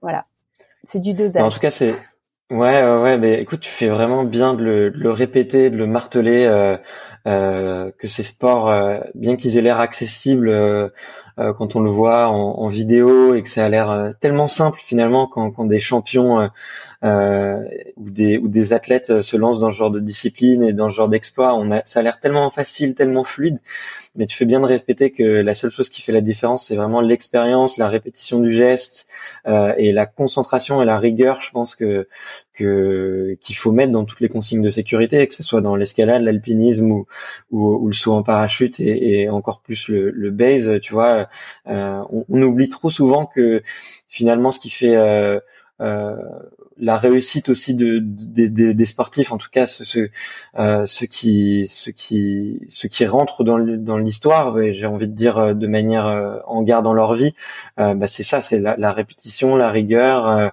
et même malgré ça, il y a quand même des des, des athlètes qui qui perdent la vie. Donc, je pense que tu fais bien de, de le répéter. c'est c'est hyper important et, je pense que c'est en plus euh, je sais pas ce que tu en penses vu que tu as fait plusieurs sports mais ça se ça s'adapte aussi avec euh, à, toutes les disciplines sportives quoi. Quand on fait une chose il faut la faire une faut faire une à la fois et, et c'est de mettre toute sa concentration dessus et surtout euh, surtout s'écouter quoi. Ne, ne, jamais oublier le, ce que la petite voix nous dit à l'intérieur quoi oui, complètement, complètement. Euh, je, je vais rebondir là-dessus parce que il y a quelque chose de très important que, que tu as dit et que que j'ai pas abordé, mais euh, c'est vrai que maintenant on est quand même dans un monde de, de l'image et des réseaux sociaux et que des jeunes euh, voient vont, voir des, des, des, gens voler avec des, des wingsuits qui sont hyper performants, ils vont se dire ah mais c'est ça que je veux faire. Ou ou des fois moi je reçois des messages sur Instagram ou Facebook de je voudrais je voudrais être sponsorisé en alpinisme, comment je dois faire et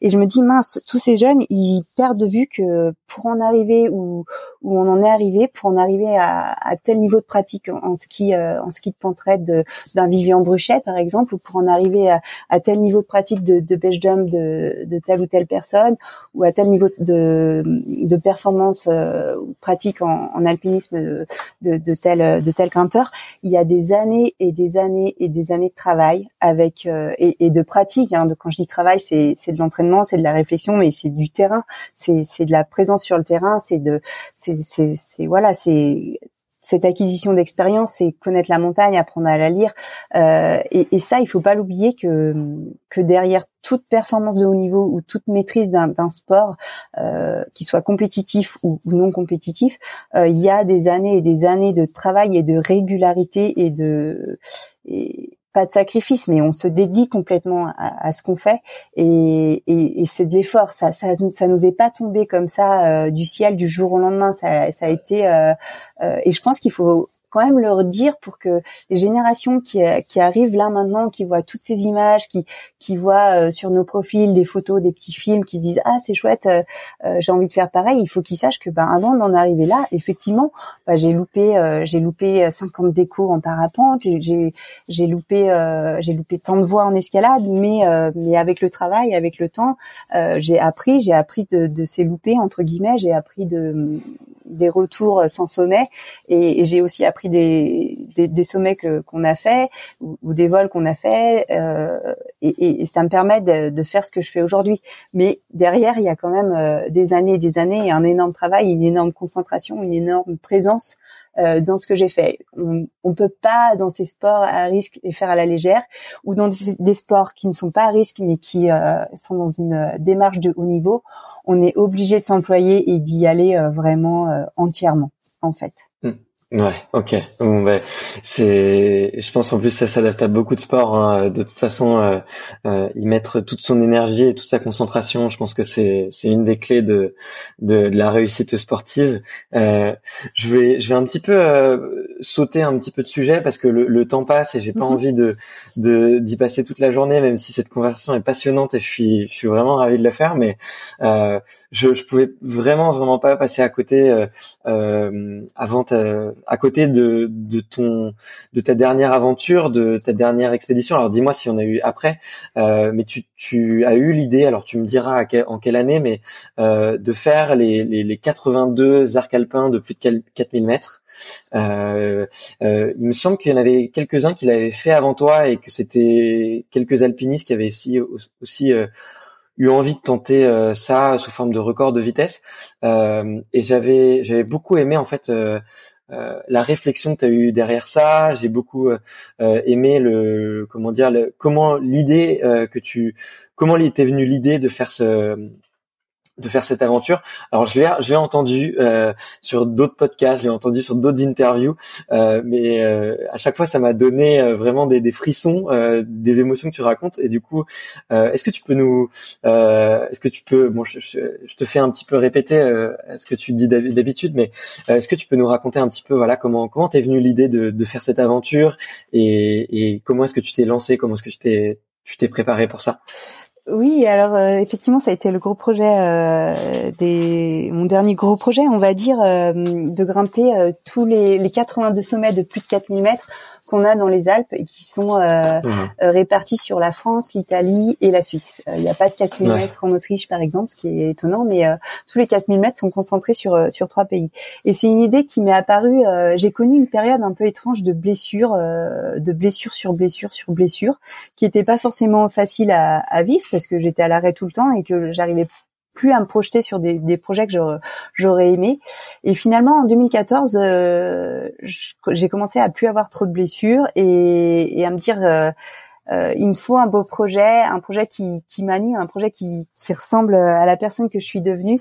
Et, euh, et, et, et j'ai pensé à, à, ces projets de, de tous les, les 4000 mètres des Alpes comme tu l'as dit, c'est, quelque chose qui avait déjà été fait. Hein. Ça a été fait par euh, euh, l'année suivante, en 2005, en 2015, pardon, qui, euh, qui est un alpiniste suisse extrêmement connu et qui l'a fait dans un temps incroyablement court de 62 jours, je crois, sans prendre de remontée mécanique, mais aussi sans prendre de, de véhicules euh, entre, par exemple, entre Sassou et Zermatt, entre Zermatt et le Mont Blanc, euh, il a tout fait en vélo ou en courant. Donc c'était une performance vraiment euh, extraordinaire.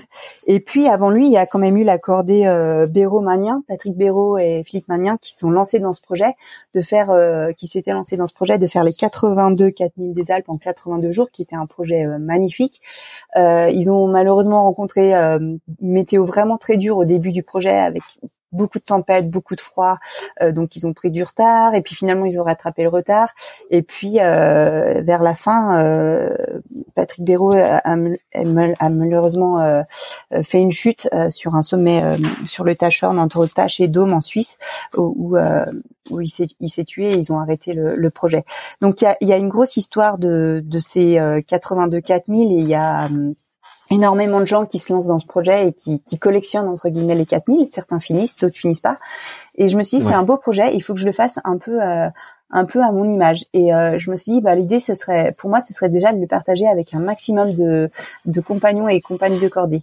Alors je dis ça parce que euh, il faut voir que quand on va en montagne, on va rarement seul. Il y a des glaciers, il faut être, euh, on, on s'encorde, on met une corde entre les deux, et si un bascule dans une crevasse, l'autre le retient. Euh, et puis en fait, euh, la montagne avant tout, c'est quand même une histoire de cordée, et c'est ce sont des ascensions qu'on partage. Donc je me suis dit, ce projet, je vais le partager avec un maximum de, de compagnes et compagnons de cordée.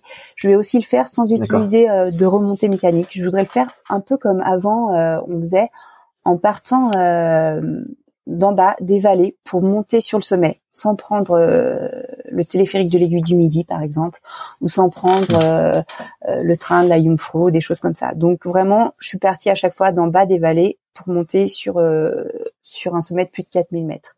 Et ensuite je voulais aussi montrer ou en tout cas montrer ça fait peut-être un peu prétentieux mais je me disais finalement on traverse la planète entière pour aller faire des expéditions en Patagonie ou au Népal ou ou ailleurs, alors que on a un terrain de jeu qui est incroyable. Euh, on a plein de montagnes autour de nous dont, on connaît pas tous les noms, dont on connaît pas toutes les vallées, dont on connaît pas tous les refuges.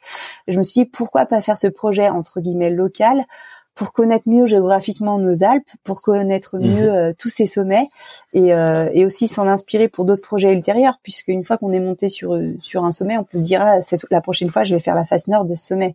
Et, euh, et cet aspect aussi de pas partir loin, mais d'avoir une aventure à la maison et de de se déplacer dans nos montagnes, euh, dans les Alpes, euh, m'attirait beaucoup. Je me suis dit c'est c'est ça va être euh, ça va être super. C'est c'est exactement ça. Ça me correspond. J'essaye de plus prendre l'avion, de de faire attention à mon impact carbone et, et ça c'est aussi un projet qui va dans ce dans ce sens-là. Et puis enfin, euh, je me suis dit bon, j'adore le ski. Euh, je suis née quasiment avec des skis au pied.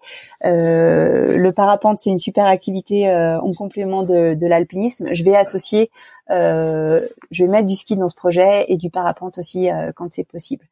Donc donc voilà, le le squelette du projet était était posé. Après, il fallait l'organiser.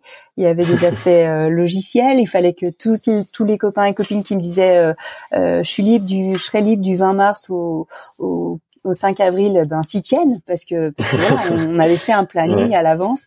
Et puis moi aussi je sortais de cette grande période de blessure et je me suis dit bon euh, il faut il faut quand même que je me prépare parce que euh, les copains ils vont arriver frais dispo reposés mais moi j'aurais enchaîné les j'aurais enchaîné d'autres sommets avant.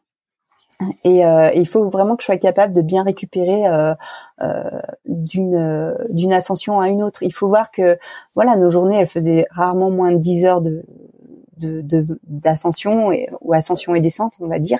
Et des fois, euh, on a pu enchaîner des des ascensions techniques de 18 heures, par exemple. Euh, donc pendant 18 heures, on est en mouvement en altitude, dans le vent, dans le froid, euh, et on, se couche à 20h, 21h euh, après avoir mangé un lyophilisé, puis on se relève le lendemain à 4h du mat pour continuer euh, euh, l'ascension. Donc c'est quand même des choses qui sont physiques. Et les neuf mois avant le départ de, le départ que j'avais fixé, qui était en mars au 1er mars 2017, les neuf mois qui ont précédé le, le départ, je me suis entraînée avec une structure qui s'appelle Uphill Athlete, qui est une structure montée par un alpiniste américain très connu. Et donc, je me suis entraînée six jours sur sept euh, avec des grosses séances d'endurance et puis des, des séances de des séances d'intervalle et des séances de, de gainage, euh, de gainage. Euh, voilà, pour poser un peu les choses. Waouh, écoute, euh, c'est génial. Merci beaucoup d'avoir partagé tout ça. Moi, ça me donne des, des, frissons. Je suis un grand passionné des, des Alpes. Euh, tu, tu, mentionnais au tout début de l'interview que tu avais grandi, au, enfin que tu avais beaucoup skié aux Arcs. Et mes mes parents, euh, mes parents ont un, un petit appartement là-bas, donc tu vois, je, il y a, plein de il y a plein de petites choses. Et tu vois moi j'ai fait bon les des 4000 j'en ai fait euh, très très peu. Euh, tous ceux qui se qui sont vraiment les plus simples en tout cas. Euh, mais très jeune euh, j'étais attiré là par la montagne. Donc ça me donne ça me donne encore des, des petites émotions et, et j'aime beaucoup t'entendre. Et il y a il y a quand même un aspect, euh, ça a l'air tellement simple quand tu le racontes, euh, même si tu, tu évoques la préparation et la fatigue, mais euh, j'ai un petit trou de mémoire sur combien de temps tu as mis pour les faire tous, mais comment est-ce que tu, enfin, euh, y a pas comment est-ce que tu te sens à la fin quoi? Ça doit être épuisant. Moi je sais que euh, une ascension comme ça des fois je mets euh, des presque des semaines à m'en remettre. Comment comment est-ce que toi tu fais pour récupérer et comment comment est-ce que tu, tu gères un petit peu cette fatigue là alors, euh, c'est vrai qu'il y a des il y a des périodes où on enchaînait énormément de, de sommets et que quand on rentrait, euh, quand, quand on rentre après avoir euh, fait une dizaine de jours en altitude avec, comme je disais, plus de 10 heures de marche, on pense qu'il y a deux choses hein, manger et dormir, se doucher, se doucher, manger et dormir. On revient vraiment, on revient vraiment au basique. C'est qu'est-ce que qu'est-ce que je veux? Là je veux juste manger je veux juste dormir. Et, et c'est c'est assez euh, c'est assez étonnant. Mais oui le, le corps est physiquement euh, est physiquement entamé. Euh, on dort pas toujours très bien en refuge ou comme je l'ai dit des fois en été euh, il faut se lever à une heure du matin pour profiter du du regel pour pouvoir marcher sur une neige qui, qui soit suffisamment dure pour, euh, pour nous porter et avancer correctement. Et, et donc à un moment en fait voilà on, on, est tout simplement fatigué. Après il y a eu des grandes périodes où ce projet il s'est étalé donc sur euh, un peu plus d'un an. Je m'étais dit je me donne un an pour le faire et euh, il y a eu des petits événements qui ont je me suis gelé les orteils sur un sommet par euh, par vent. Euh, il y avait oh. il y avait vraiment un vent glacial. Euh, il faisait moins 20 degrés. Je commençais à sentir que j'étais très fatiguée, mais j'avais une de mes meilleures amies qui était très motivée pour faire le sommet. Il y avait le caméraman qui était là. J'ai pas voulu ou su dire euh, non, pas par pression, mais plus par gentillesse. Et au final, il y a il y a voilà il y a l'accident qui arrive ou, ou, le petit pépin physique qui arrive. Donc il a ça m'a arrêté pendant quasiment sept semaines, euh, le temps de récupérer de ses gelures et de pouvoir retourner en altitude et, et et au froid.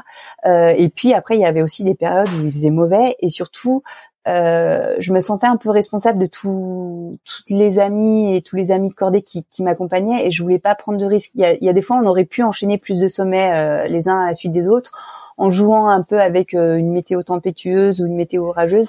Et c'est vrai que pour moi, c'était hors de question de, de, de jouer trop avec avec ça et et je prenais quand même de la marge dans dans, dans mes journées. J'avais un routeur météo qui, qui me disait euh, il faut que vous soyez euh, à 10 heures au sommet parce que derrière la tempête qui arrive, ou alors à 13h30 l'orage il, va il va éclater sur euh, sur Zinal.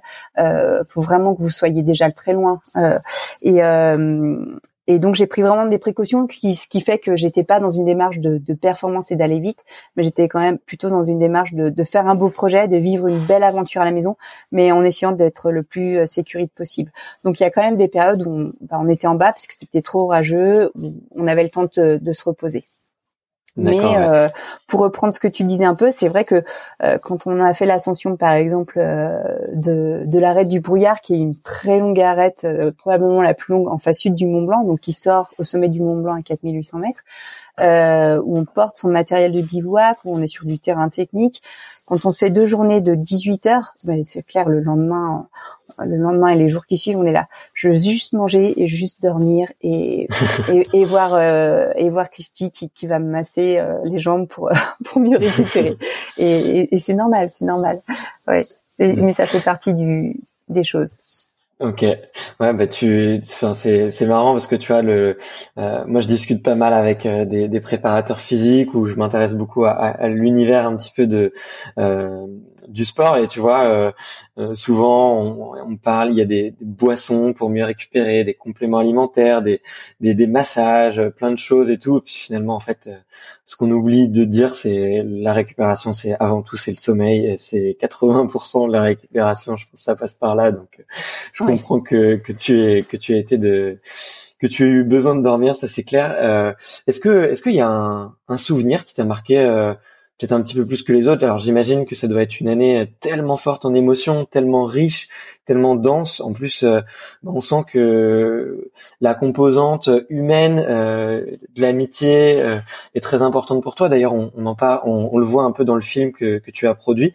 mais est-ce que est-ce qu'il y a, il y a un souvenir que tu que peut-être peut-être plusieurs d'ailleurs que tu auras envie de partager aux, aux auditeurs et, et, des moments qui t'ont marqué un petit peu plus que, que les autres? Oui, bah bien sûr. Euh, euh, effectivement, sur sur toutes sur toutes ces, ces montagnes, sur toutes ces ascensions des, des 4000 mètres des Alpes, euh, chaque sommet avait sa saveur et, et sa petite histoire propre. Mais je pense que je pense que le, le dernier sommet a été quand même le plus fort parce que parce qu'il avait été dur à réussir, parce que c'était il marquait la fin d'un projet long d'un peu plus d'une année et que qui voilà qui m'a enfin j'arrivais à terminer ce projet euh, je me retrouvais au sommet du Mont Blanc parce que c'était c'était euh, la, la voie que j'avais choisie elle nous amenait au sommet du Mont Blanc et, et, et voilà on était là sur sur euh, sur ce beau dôme à 16 heures le, le soir avec un ami suisse qui s'appelle Roger Chaly qui est aussi guide et, mhm. et et là il y avait pas un brin d'air on avait fait le choix de prendre moins de nourriture et, de, et moins de matériel de bivouac pour pouvoir prendre nos voiles de parapente euh, et on se retrouvait là avec euh, juste le petit vent parfait euh, qui, qui, disait que ben voilà on allait pouvoir décoller du sommet du Mont Blanc après quasiment 30, 38 euh, heures, je pense, de d'ascension et quelques heures de sommeil en, au milieu. Et, euh, et c'était vraiment, euh, c'était vraiment magique. C'était, c'était, c'était vraiment quelque chose de d'incroyable et, et, de très fort. Et, et pouvoir décoller du Mont Blanc en plus comme euh, comme bonus ou comme cerise sur le gâteau pour euh, poser à Chamonix 45 minutes plus tard euh, c'était c'était fou c'était vraiment magique. Donc c'est vrai que le, le dernier sommet l'ascension de l'intégrale de Peutray avec l'ascension de la Blanche de Peutray le Grand Pilier d'Angle qui étaient les deux sommets qui me manquaient et finir sur l'arête finale avec le Mont Blanc de Courmayeur et, et, le Mont Blanc et se retrouver seul en septembre sur sur ce sommet qui est quand même beaucoup fréquenté euh, avec nos deux petites voiles de parapente et, les traits les traits un peu creusés la, la fatigue mais mais tellement de joie tellement de bonheur euh, c'est c'est quelque chose de très fort ouais bah ouais j'imagine j'imagine et et le hum, j'ai cru comprendre aussi qu'il y avait eu des, des, des, moments euh, très difficiles, qu'il y a même eu un, des, des étapes où tu, où tu as vraiment eu peur. Euh, notamment, j'ai entendu parler d'une chute de pierre. Euh, je sais plus sur. Euh, il me semble que c'était. Euh, tu devais être aux alentours du 70e ou quelque chose comme ça. Est-ce que je me trompe? Oui, c'est ça. Alors, je sais plus c'était quel sommet, le numéro, enfin, si c'était le 70e ou le 72e. Mais effectivement, en fait, on, on s'est fait vraiment une grosse frayeur où là, pas j'ai euh, c'est des moments où on se dit je voudrais être partout dans le monde mais pas ici quoi. Et euh, et c'était sur l'intégrale euh, du, du, brouillard en face sud du Mont Blanc une voie peut-être une voie un peu moins dure que, que l'intégrale de Peutray mais mais beaucoup plus longue. Et avec vraiment énormément de, de pierres de pierres instables. Et en fait le on était parti avec deux cordées. Il y avait une cordée d'Italiens qui nous avait demandé s'il pouvait venir avec nous et euh, qui était resté derrière nous toute la première journée. Et là, euh, je sais pas euh, si on s'est mal compris ou s'ils ont fait exprès. Ils sont partis avant nous, ils ont mis le réveil avant nous au bivouac, ils sont partis avant nous, donc ils se trouvaient au-dessus de nous. Et il y en avait un qui était pas du tout à l'aise, qui était extrêmement en stress et qui prenait euh, des blocs sans faire attention. Quand on est sur du terrain comme ça, euh, on va dire entre guillemets euh, du rocher pourri. Désolé pour le mot, mais mais c'est le mot euh, juste. on fait attention au, à quel type de, de, de rocher on, va, sur quel type de rocher on va mettre la main, sur où on met les pieds, on essaie d'être un peu comme un chat. On sait qu'il y a l'autre qui est en dessous de nous, qu'il faut pas sectionner la corde, qu'il faut pas lui envoyer des, des rochers dessus. Euh, donc voilà, il y, a une certaine gestion quand même dans du terrain euh, délicat euh, de montagne, du terrain chamois un peu délicat, qui qui est pas un beau rocher compact, dur sur lequel on, grimpe des choses plus dures, mais qui est plus un terrain un chamois. et là, en l'occurrence, ils nous ont fait partir. il y a une première série de pierres qui, qui sont parties et ça en a déclenché, ça en a déclenché une quantité d'autres. Euh, avec certains blocs qui étaient gros comme des fourmicrondes ou des imprimantes. Et euh, vraiment, j'ai vu passer un bloc énorme juste à côté de mon épaule. Et, et là, euh, là, ça a été vraiment la terreur, quoi. On, j'étais avec un ami australien. Qui, qui, qui, vit à Chamonix, qui s'appelle Chris. On, on s'est, là, on s'est recroquevillé le plus qu'on pouvait en essayant de mettre notre casque sur la nuque, en essayant de, de, de rentrer les mains, de rentrer les pieds pour pas prendre une pierre sur un pied parce que là ça, ça vous cassait les os en mille morceaux. Et, euh, et miraculeusement il y a aucune pierre qui nous a touché mais, mais je sais même pas comment c'est possible. C'était on était sous une mitraillette en fait. Et euh, et, et, là les, les bruits le bruit s'est arrêté. Déjà ça doit pas durer euh, bien plus d'une minute. On a l'impression que ça dure dix minutes. Et euh, les bruits sont arrêtés. Euh, j'ai levé la tête, j'ai vu que Chris euh, il bougeait tranquillement. Je me suis dit bon ça va. Et, euh, et voilà. Mais ça a été un moment euh, terrifiant. Ça a été un moment terrifiant. Ça fait partie de ces moments en montagne qu'on n'a pas envie de, de, revivre en fait. On sait qu'ils peuvent arriver, mais ça fait partie de ces moments terrifiants où, où, derrière on peut en rêver pendant deux trois soirs et et, c'est des moments qui sont vraiment désagréables et qui nous rappellent que bon bah la montagne elle, est magique mais elle a aussi son côté son côté dangereux et, et, voilà il faut bah, rester humble avec la nature. Ça, il faut toujours rester humble. La montagne, ça toujours plus forte que que n'importe quel alpiniste. Et puis, euh, et puis, ben, parfois, il faut avoir un peu de chance quand même, ou en tout cas pas de malchance. Mm. Ouais, exactement. Ouais. Euh, et tu vois, on, on, sent vraiment que ça a été euh, une année extrêmement dense, extrêmement riche. Euh, comment Comment tu te sens quand ça s'arrête? Est-ce que parce que tu vois, tu, tu, dois avoir une année avec un objectif. Alors même si tu, tu prends ton temps, tu le fais vraiment. On sent qu'il y avait vraiment une notion de, de passion et de plaisir dans dans, dans ton histoire. Euh, mais comment comment est-ce qu'on revient un peu sur terre? Alors bon, tu, tu me diras que t'es pas t'as pas décollé euh, vraiment à, au, à propre mot ou que t'as pas pris la mer, mais euh, comment comment est-ce qu'on revient sur terre? Comment est-ce qu'on on revient un peu à une vie normale si si tentais de dire que que tu as une vie normale? Oui, euh, alors effectivement, quand on part sur un gros projet comme ça, ben, on est déjà extrêmement concentré là-dessus. Euh, on n'a plus euh, notre petit monde se réduit un peu à, à la, aux montagnes, à la météo, aux compagnons cordés, puis à l'équipe euh, vidéo qui, qui, documentait ça parce que euh, ce projet c'était c'était mon projet, euh, j'avais envie de le réaliser. J'en ai parlé à mon sponsor principal qui est Salomon, euh, qui m'ont dit mais c'est génial, on va t'accompagner, ta carte blanche, tu le fais comme tu veux, mais on va t'accompagner, on va le documenter. Euh, donc il faut qu'on qu'on voit comment comment on peut mettre ça en, en place. Donc j'avais aussi une équipe vidéo qui était parfois avec moi, ou en tout cas que je tenais au courant régulièrement. Il y avait une vingtaine de personnes que je tenais au courant régulièrement de de, ouais. de ce qu'on faisait. Euh, donc euh, donc voilà, c'était un beau projet humain avec euh, j'étais un peu euh, chef d'orchestre euh, d'un grand d'un grand groupe, c'était un beau projet humain et et puis là, faut voir que bah, tous les papiers, tous les trucs un peu pénibles de la vie, tous les emails, moi j'avais un, un, un ouais, c'est à toi de le gérer enfin oui mais en fait je le gérais pas parce que j'avais mis un, un auto replay sur mon enfin un, pas un auto replay un, un message une, un message automatique qui disait que j'étais pas joignable et que et que voilà, j'étais donc j'avais pas toutes ces contraintes de la vie de tous les jours parce que au final ça avait aucune importance les emails qui arrivaient pendant cette période-là, bah c'était pas très grave, tant pis j'allais pas y répondre et euh, et ça et ça avait pas d'importance et et à part des papiers très importants en fait euh, on est complètement euh, la tête, euh, enfin on est dans la montagne et on vit dans la montagne et on redescend pour, euh, refaire le plein d'énergie, de, bonne nourriture et de sommeil, mais on part quand même assez vite en montagne. Et donc quand tout ça s'arrête, effectivement il faut s'attendre à ce qu'il y ait un peu, alors pas une descente, mais j'avais déjà vécu ces, ces phénomènes avec les compétitions. J'avais déjà observé assez assez rapidement qu'après une compétition et notamment après une victoire, on a un gros on a une grosse montée de, de, de bonne énergie, d'enthousiasme, d'élan qui est là. Et puis deux, trois jours après, bah, ça commence à redescendre. Euh, euh, et je m'étais souvent dit, ah, il faut vraiment se méfier de ces phénomènes et trouver autre chose qui qui me tienne.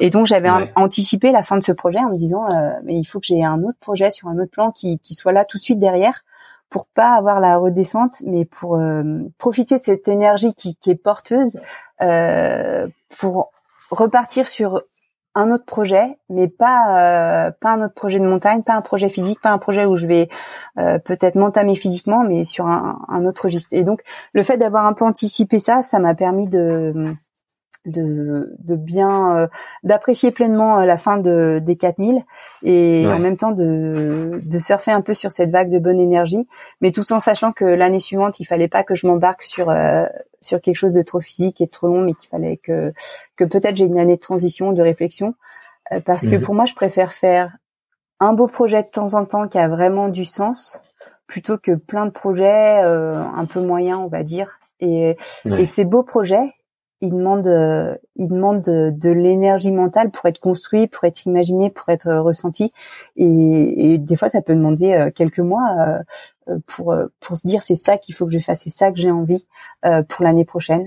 Donc voilà, l'année suivante, j'ai eu besoin de me donner cette année de, de transition et de de, de réflexion pour, pour pour pouvoir imaginer c'est quoi la suite. Ok.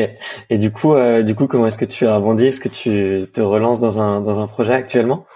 Oui. Alors bah là, du coup, la période est un petit peu spéciale vu que que tous les projets prévus sont sont, décalés ou vont être décalés d'une année en tout cas parce que certaines choses qui peuvent se faire en juin vont pas pouvoir se faire en septembre par exemple. Mais mais ça a aucune importance parce que la montagne va pas bouger, la montagne sera toujours là et et ce que j'avais envie de faire cette année, bah, s'il faut le faire l'année prochaine, je le ferai l'année prochaine. Et peut-être que là au contraire il faut se dire ok comment est-ce que je peux encore euh, euh, je pense que on vit un c'est comme un petit séisme hein, ce qui est en train de se passer voire un gros séisme. Et, euh, et je pense que c'est un très bon moment pour se poser les bonnes questions et dire comment est-ce qu'on peut évoluer dans ce monde, comment est-ce qu'on peut le faire évoluer et comment est-ce que nous on peut évoluer. Et, euh, et comment est-ce que je peux changer ma pratique et amener aussi les personnes euh, autour de moi à, changer un peu certaines choses pour, euh, pour qu'on vive mieux, qu'on soit sur une planète où euh, finalement euh, qui soit plus saine et plus durable et plus vivable. Et, et, et voilà et je me dis ben peut-être que cette année c'est une bonne année pour mettre en place des choses que que j'aurais pas pris le temps de mettre euh, en place euh, et pour tu as un exemple sur, en tête sur d'autres euh, sur d'autres fondations. Bah notre système de comment on fonctionne notre, notre système de déplacement comment est-ce qu'on se déplace euh, comment est-ce que si on part en expédition comment est-ce qu'on on vit aussi le la relation avec euh, avec les populations locales? Est-ce qu'on on peut pas faire différemment?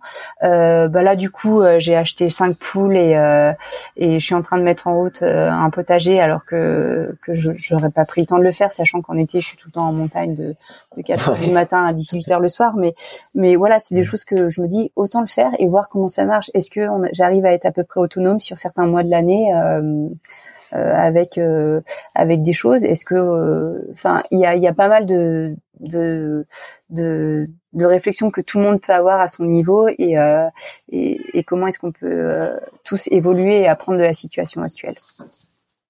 Bah écoute, euh, écoute, c'est c'est très. Euh, enfin, je suis tout à fait d'accord avec toi. Je pense qu'il faut euh, aussi voir la situation actuelle comme une opportunité pour nous de se recentrer et de penser un petit peu à autre chose que notre train-train quotidien et, d'essayer de profiter un peu de des coupures, peut-être euh, euh, de la coupure. Enfin, moi j'appelle ça. Enfin, je pense que effectivement c'est un gros séisme et que ça nous coupe un petit peu de de de, de la frénésie dans laquelle on était. Et je suis mhm. entièrement d'accord avec toi. Il faut le voir comme une comme une, une période un petit peu de, de méditation et de, de préparation mentale, euh, peut-être pour la suite. Euh, et d'ailleurs, bon, j'ai dit le mot préparation mentale, c'est pas forcément le bon terme, mais je voulais juste rebondir euh, là-dessus avant un peu de, de clôturer. Euh, j'ai vu que c'était un sujet qui t'avait beaucoup plu et que tu avais étudié la psychologie notamment. Euh, euh, est-ce que est-ce que c'était, est-ce que c'est venu d'une réflexion personnelle? Et aujourd'hui, qu'est-ce que qu'est-ce que tu en as retenu? Quels ont été tes grands apprentissages? Si ça peut se résumer en, en quelques phrases, je sais que c'est une question compliquée. Oui, alors bah, l'aspect l'aspect mental dans la performance, il m'a toujours extrêmement intéressé parce que très vite moi personnellement, je me suis rendu compte que j'étais pas forcément la plus forte physiquement, mais qu'en tout cas, euh, à chaque euh, à chaque rendez-vous international, euh, je répondais présente et j'étais capable de mettre en place des choses qui qui qui m'amenaient à soit à monter sur le podium, soit soit à gagner. Et euh, après le bac, euh, j'étais un peu, je savais pas exactement ce que j'avais envie de faire au niveau des études. Et pour moi, c'était quand même important de, de, poursuivre euh, des études à côté de, à côté du sport qui me prenait déjà énormément de temps. Et j'avais vu une conseillère d'orientation qui m'avait dit ah mais si tu veux faire la préparation mentale, il faut, euh, il faut que tu fasses la fac de psychologie. Je pense qu'elle aurait dû m'orienter en fac de sport, mais, euh, mais c'est pas grave parce que le champ de la psychologie est un champ qui est hyper large et hyper riche. J'adore la psychologie sociale, par exemple. Je trouve qu'il y a des expériences et des, des, découvertes qui sont euh, vraiment euh, passionnantes. Et, euh, et, donc j'ai fait mon cursus plutôt en psychologie, mais mais qui était hyper riche, hyper intéressant. Et, et j'ai eu la chance de faire mon stage de fin d'études à l'INSEP à Paris avec dans l'unité d'aide à la performance avec euh, avec une personne extrêmement riche euh, intéressante et performante elle-même dans son domaine qui mmh. s'appelle Gilbert Avanzini. Et, euh, et j'ai vraiment euh, j'ai vraiment énormément appris à son contact j'ai vraiment énormément appris en, en bah, à ses côtés. Et, et ça a été aussi quelque chose de de très intéressant de très riche et de très formateur. Et puis et puis bon j'ai développé un tout petit peu cette activité mais en fait en étant moi-même toujours toujours très active dans dans, dans mon sport, dans dans, l'escalade, dans la montagne. Euh, j'ai pas développé cette activité avec euh, un grand grand nombre de personnes parce que encore une fois, je préfère bien faire les choses, les faire correctement, et plutôt que que de les faire à moitié en étant à moitié dispo. Ouais, puis déjà pratiquer, sur soi, c'est déjà c'est déjà assez euh, assez dense comme programme. Oui, la compétition m'avait m'avait permis de comprendre plein de petites choses essentielles euh, pour euh, pour savoir gagner. Euh, mais là, du coup, ça me permettait d'avoir quelque chose d'extérieur, d'avoir un autre regard qui était hyper vraiment vraiment très intéressant. Et après, bah, ce sont des aspects qu'on utilise de toute façon dans la vie de tous les jours face à des situations qui nous qui nous mettent en défaut ou des situations qui sont différentes de ce qu'on a l'habitude de, de, connaître. Et, euh, et ça reste toujours euh, toujours intéressant. Mais euh, l'aspect mental dans la performance c'est vraiment quelque chose euh, notre cerveau il a une telle puissance et c'est fou ce qu'on peut faire euh, c'est vraiment quelque chose d'intéressant. Et, ouais je à chaque fois je suis fascinée par par par ce qu'on peut mettre en place mentalement qui nous fait qui nous fait aller plus loin en fait. Est-ce que tu as un petit exercice pour les auditeurs qui pourraient essayer euh, tout de suite euh, à la fin de à la fin de cet épisode euh, un exercice simple rapide qui, qui peut avoir un, effet un effet je vais pas je vais pas dire immédiat parce que c'est ça serait trop magique, ce serait trop simple mais est-ce que tu as un petit exercice à nous à nous partager? Ah bah là je suis je suis je suis mise en défaut là. Non comme ça je vais pas arriver à trouver un petit exercice euh, comme ça qui. Mais par contre en fait j'encourage vraiment euh, les auditrices et les auditeurs à à se mettre dans des mini situations de hors de leur zone de confort et de de voir comment elles arrivent à y répondre, de voir comment elles arrivent à y faire face et euh, elles vont apprendre sur elles-mêmes et, et je pense que que c'est le meilleur moyen de de mettre en place les bonnes prises de décision, les bonnes actions et la bonne gestion entre guillemets de stress c'est peut-être pas forcément le, meilleur mot ici, mais euh, d'une situation euh, pas tout à fait confortable, euh, d'apprendre à la gérer, voilà. Et si on a, on sait pas bien y faire face, se dire comment aurait fait une autre personne. Des fois, ça aide de se dire, tiens, comment est-ce que telle personne, mon compagnon par exemple ou ma compagne, elle aurait fait dans cette situation-là. Et, ça nous donne des clés pour pour y répondre. Et c'est, et je trouve que c'est un petit jeu qui, qui est intéressant. Eh ben, écoute, c'est déjà un très très bon conseil, un très bon petit exercice de des fois euh, se poser la question de se dire comment est-ce qu'un autre, quelqu'un qui qu'on côtoie ou quelqu'un qui nous inspire euh, aurait fait, c'est c'est déjà un, super tips. Euh, écoute, pour la fin, j'ai j'ai quelques questions qui sont des questions qui sont suggérées par les, les auditeurs. Euh, il y en a il y en a quelques-unes. Bah, je te les ai envoyées. Est-ce que est-ce que ça te dit de, de te prêter au jeu? Oui, bien sûr, sans problème. Ouais. La toute première, c'est de savoir c'est quoi une bonne journée pour toi? Alors, ça m'a fait sourire quand j'ai lu cette euh, cette question parce que je me suis dit, euh, en fait, toutes euh, toutes les journées sont, sont des bonnes journées. Mais je pense que déjà juste se réveiller une journée qui commence en se réveillant à côté de de mon compagnon, c'est déjà une bonne journée. Et après, si on la passe en montagne ou si on la passe en volant en parapente, quoi qu'on fasse derrière, euh, c'est déjà une bonne journée et après ça en fait une excellente journée. Mais je pense que euh, déjà se sentir bien euh, avec des, des racines, des, des fondations et de l'amour autour de soi, c'est, c'est déjà c'est déjà une bonne journée qui commence. Non, bah, très belle parole. En tout cas, c'est très très bien dit. est-ce que tu as un, un, un échec qui t'a appris plus que les autres? Alors euh, encore une fois, le mot échec pour moi, euh, en fait, même je dirais que l'échec, c'est l'échec, c'est quand tu rentres pas de montagne. Mais euh, mais par contre, oui, il y a eu des moments, des moments difficiles où, où, on apprend, et je pense que faire demi-tour, c'est là où on apprend le plus, parce que on n'est jamais seul à prendre la décision de faire demi-tour quand quand la quand la situation devient délicate, par exemple en montagne, et se dire, euh, eh ben là il faut faire demi-tour. Peut-être que le compagnon cordé ou la compagne de cordée va pas être d'accord, donc il va falloir argumenter. On va peut-être se dire mince, est-ce que c'est moi qui suis trop heureuse? Est-ce que je fais une mauvaise analyse de la situation? Et je trouve que toutes ces situations de de, de décider de faire demi-tour, de rentrer, euh, sont des moments où on apprend énormément et, et au final, euh, c'est pas vraiment des échecs, mais, mais c'est des moments qui vont a énormément apporté pour euh, pour la suite et renforcer ce sentiment que il vaut mieux savoir faire demi-tour que, que ne pas rentrer du tout. Ok, bah écoute, c'est très bien dit. Euh, je suis tout à fait d'accord avec toi, moi qui ai pratiqué pas mal le triathlon longue distance. Alors c'était pas forcément faire demi-tour, mais c'était juste me mettre sur le bas côté et m'arrêter. Mm. Voilà, exactement. Euh, c'est le moment aussi, je pense, où je me suis le plus remis en question derrière et, où j'ai le plus appris. Donc, euh, donc je suis tout à fait d'accord avec toi. Est-ce que Euh, est-ce que tu as une, astuce pour euh, libérer la pression? Comment est-ce que tu comment est-ce que tu euh, comment est-ce que tu tu oublies un peu et comment est-ce que tu t'échappes des fois de, de du monde un peu qui nous entoure? Euh, alors, il euh, y, a, y, a, plein de façons de faire. Il euh, y a plein de façons de faire, mais euh, déjà, en fait, arriver à être souvent quand on sent qu'il y a de la pression autour qui, qui, qui est un peu toxique ou qu'on qu'il y a un truc qui va pas, c'est se recentrer, c'est se mettre dans sa bulle, c'est se recentrer. Et c'est pour moi, c'est imaginer ce qui ce qui m'anime, ce qui m'apporte de l'énergie et pourquoi je fais tout ça en fait. Et, déjà de, me dire mais pourquoi est-ce que je suis là, pourquoi est-ce que je fais tout ça? Et pourquoi est-ce qu'aujourd'hui j'en arrive avec cette pression autour de moi? Euh, ça me permet de me dire ah ok en fait l'essentiel dans ma vie c'est ça. Et le fait de me dire l'essentiel dans ma vie c'est ça, c'est ça qui est important. Euh, ça me permet de faire retomber autour euh, toutes les choses qui vont pas être, qui vont être un peu polluantes entre guillemets. Ok, génial. Est-ce que tu, plus jeune, tu avais une idole sportive?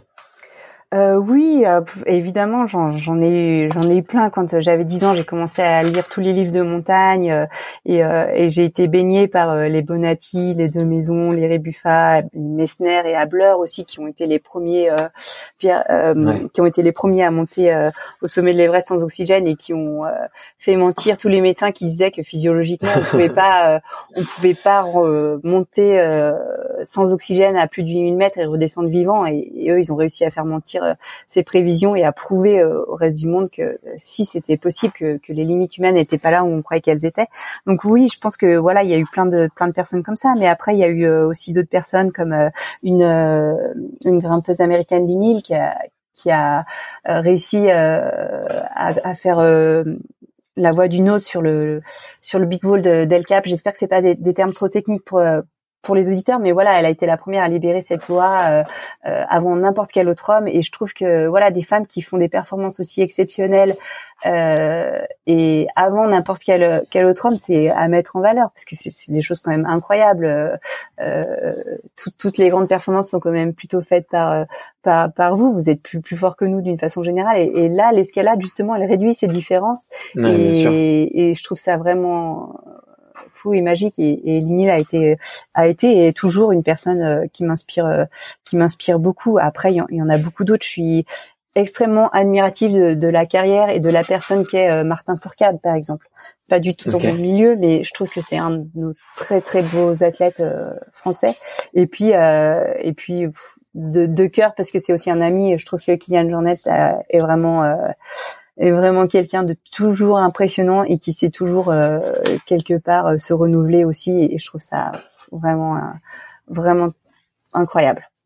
Ouais, un vrai extraterrien, ça c'est c'est sûr, c'est sûr et certain. Oui. Mais euh, ouais, tu tu l'as mentionné, je me permets de rebondir là-dessus parce que euh, je, je je savais pas trop encore jusqu'à récemment, mais c'est vrai que j'ai vu que dans l'escalade et l'alpinisme, c'était un des un des rares sports où finalement l'écart entre les hommes et les femmes était pas si flagrant et qu'il y avait de plus en plus de records qui étaient faits euh, bah, aussi par des femmes et que c'était peut-être euh, bah, pour l'instant si plus de records sont faits par des hommes c'est peut-être juste euh, à cause de peut-être de croyances ou même juste de, de rôle modèle. Donc dis-moi si je me trompe mais en tout cas j'ai j'ai vraiment l'impression que que la relation, enfin je, je sais pas comment trop comment l'expliquer, mais euh, j'ai entendu plusieurs fois en tout cas que dans l'escalade et l'alpinisme, c'était euh, euh, il y avait pas, il y avait de moins en moins de questions de genre et que et que c'était plutôt euh, une question de, de, de, de croyance quoi. Je sais pas ce que t'en penses toi. Oui, bah disons que l'escalade est un sport qui qui est par rapport à beaucoup presque tous les autres sports diminuent les différences de, de niveau entre entre les hommes et les femmes. La première compétition internationale à laquelle j'ai assisté, euh, bah, justement, il y avait Linil qui était en super finale euh, euh, dans la voie des hommes et qui qui aurait terminé troisième au général, donc avec deux deux homologues masculins devant elle et elle aurait été la troisième personne, ce qui, ce qui est hallucinant. Il y a, il y a une Lindsey Vonn en, en, descente qui peut être qui peut être au même niveau que, que certains hommes euh, en ski de descente, mais mais après on voit quand même pas des records euh, euh, de femmes sur des distances ou sur des qui se rapprochent si pro, si près de ça des, des performances masculine. Et en escalade, en fait, on le voit. En alpinisme, c'est un petit peu différent parce que quand on a un gabarit de 50 kg et qu'on porte un sac de 30 kg, on est quand même moins rapide que notre homologue qui fait 70 kg et qui porte 30 kg aussi. mais mais après, comme c'est des sports techniques, bah on peut on peut compenser par la technique, mais on sera quand même toujours d'une façon générale un peu moins rapide euh, entre guillemets euh, euh, globalement. Et de toute façon, si le si le record du marathon était détenu par une femme ou le record du 100 mètres était détenu par une femme, voilà, on le saurait. C'est pas c'est pas le cas. Et il y a aucun problème avec ça. Il y a aucun problème avec ça. je trouve que les femmes ont de plus en plus de, une belle reconnaissance de leurs homologues masculins dans le milieu de la montagne. C'est pas toujours facile non plus parce que ça reste un milieu d'hommes, mais mmh. mais on est aussi là parce que parce que voilà, on a été soutenu par des hommes qui nous ont euh, fait confiance et qui nous ont appris des choses et qui nous ont permis d'arriver au niveau qu'on a. Donc euh, donc euh, donc voilà, c'est important de le souligner aussi. Ok, d'accord. Très bien. Bah, merci pour cette cette petite précision.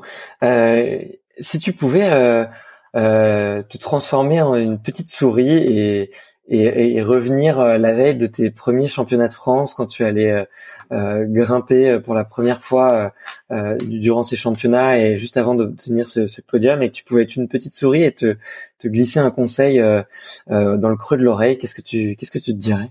Je me dirais vraiment crois en toi. Ok, génial, génial.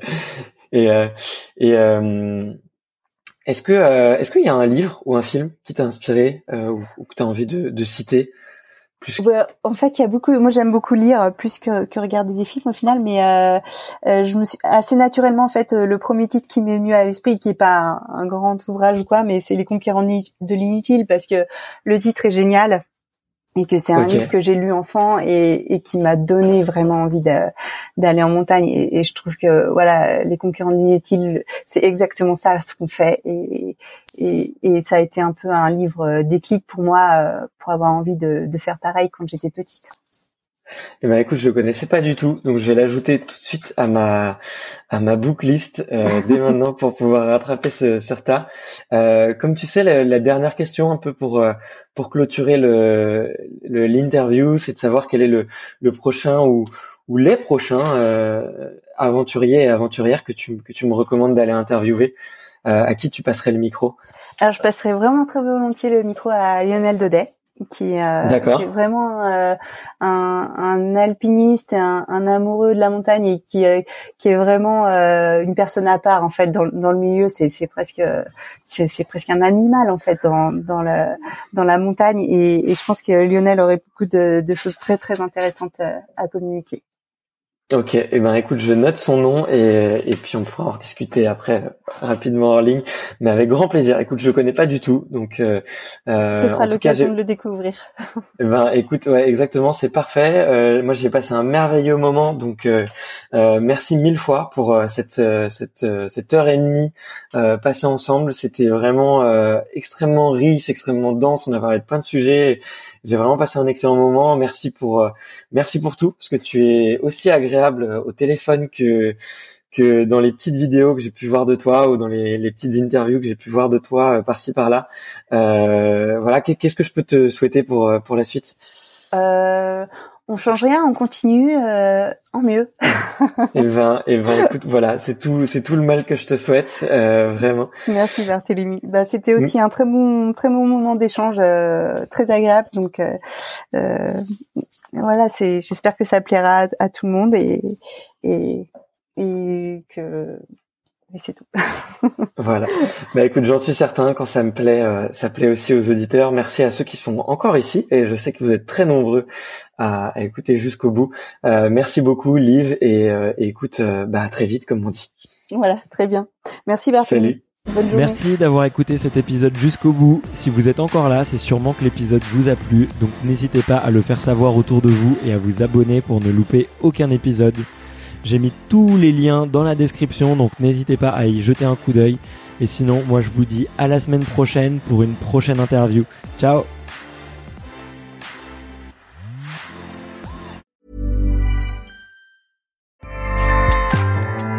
ACAST powers the world's best podcasts. Here's a show that we recommend. This is Roundabout Season 2, and we're back to share more stories from the road and the memories made along the way. We're talking rest stops, if we're stopping to get gas. You will be timed. you will be for sure. Misguided plans. I grew up in the city, so I have like, you know, a healthy fear of real extreme darkness. this was like wilderness. A lot of laughs. Y'all weird, but you, yeah, you, you were different. Like you were real different, bro. I can't really put my finger on it. And so much more. Just goes to show that unexpected yeah. things sometimes are the best when it comes to a road trip. Roundabout Season 2, presented by Nissan, is live now with new episodes rolling out every Thursday. Listen and subscribe wherever you get your podcasts.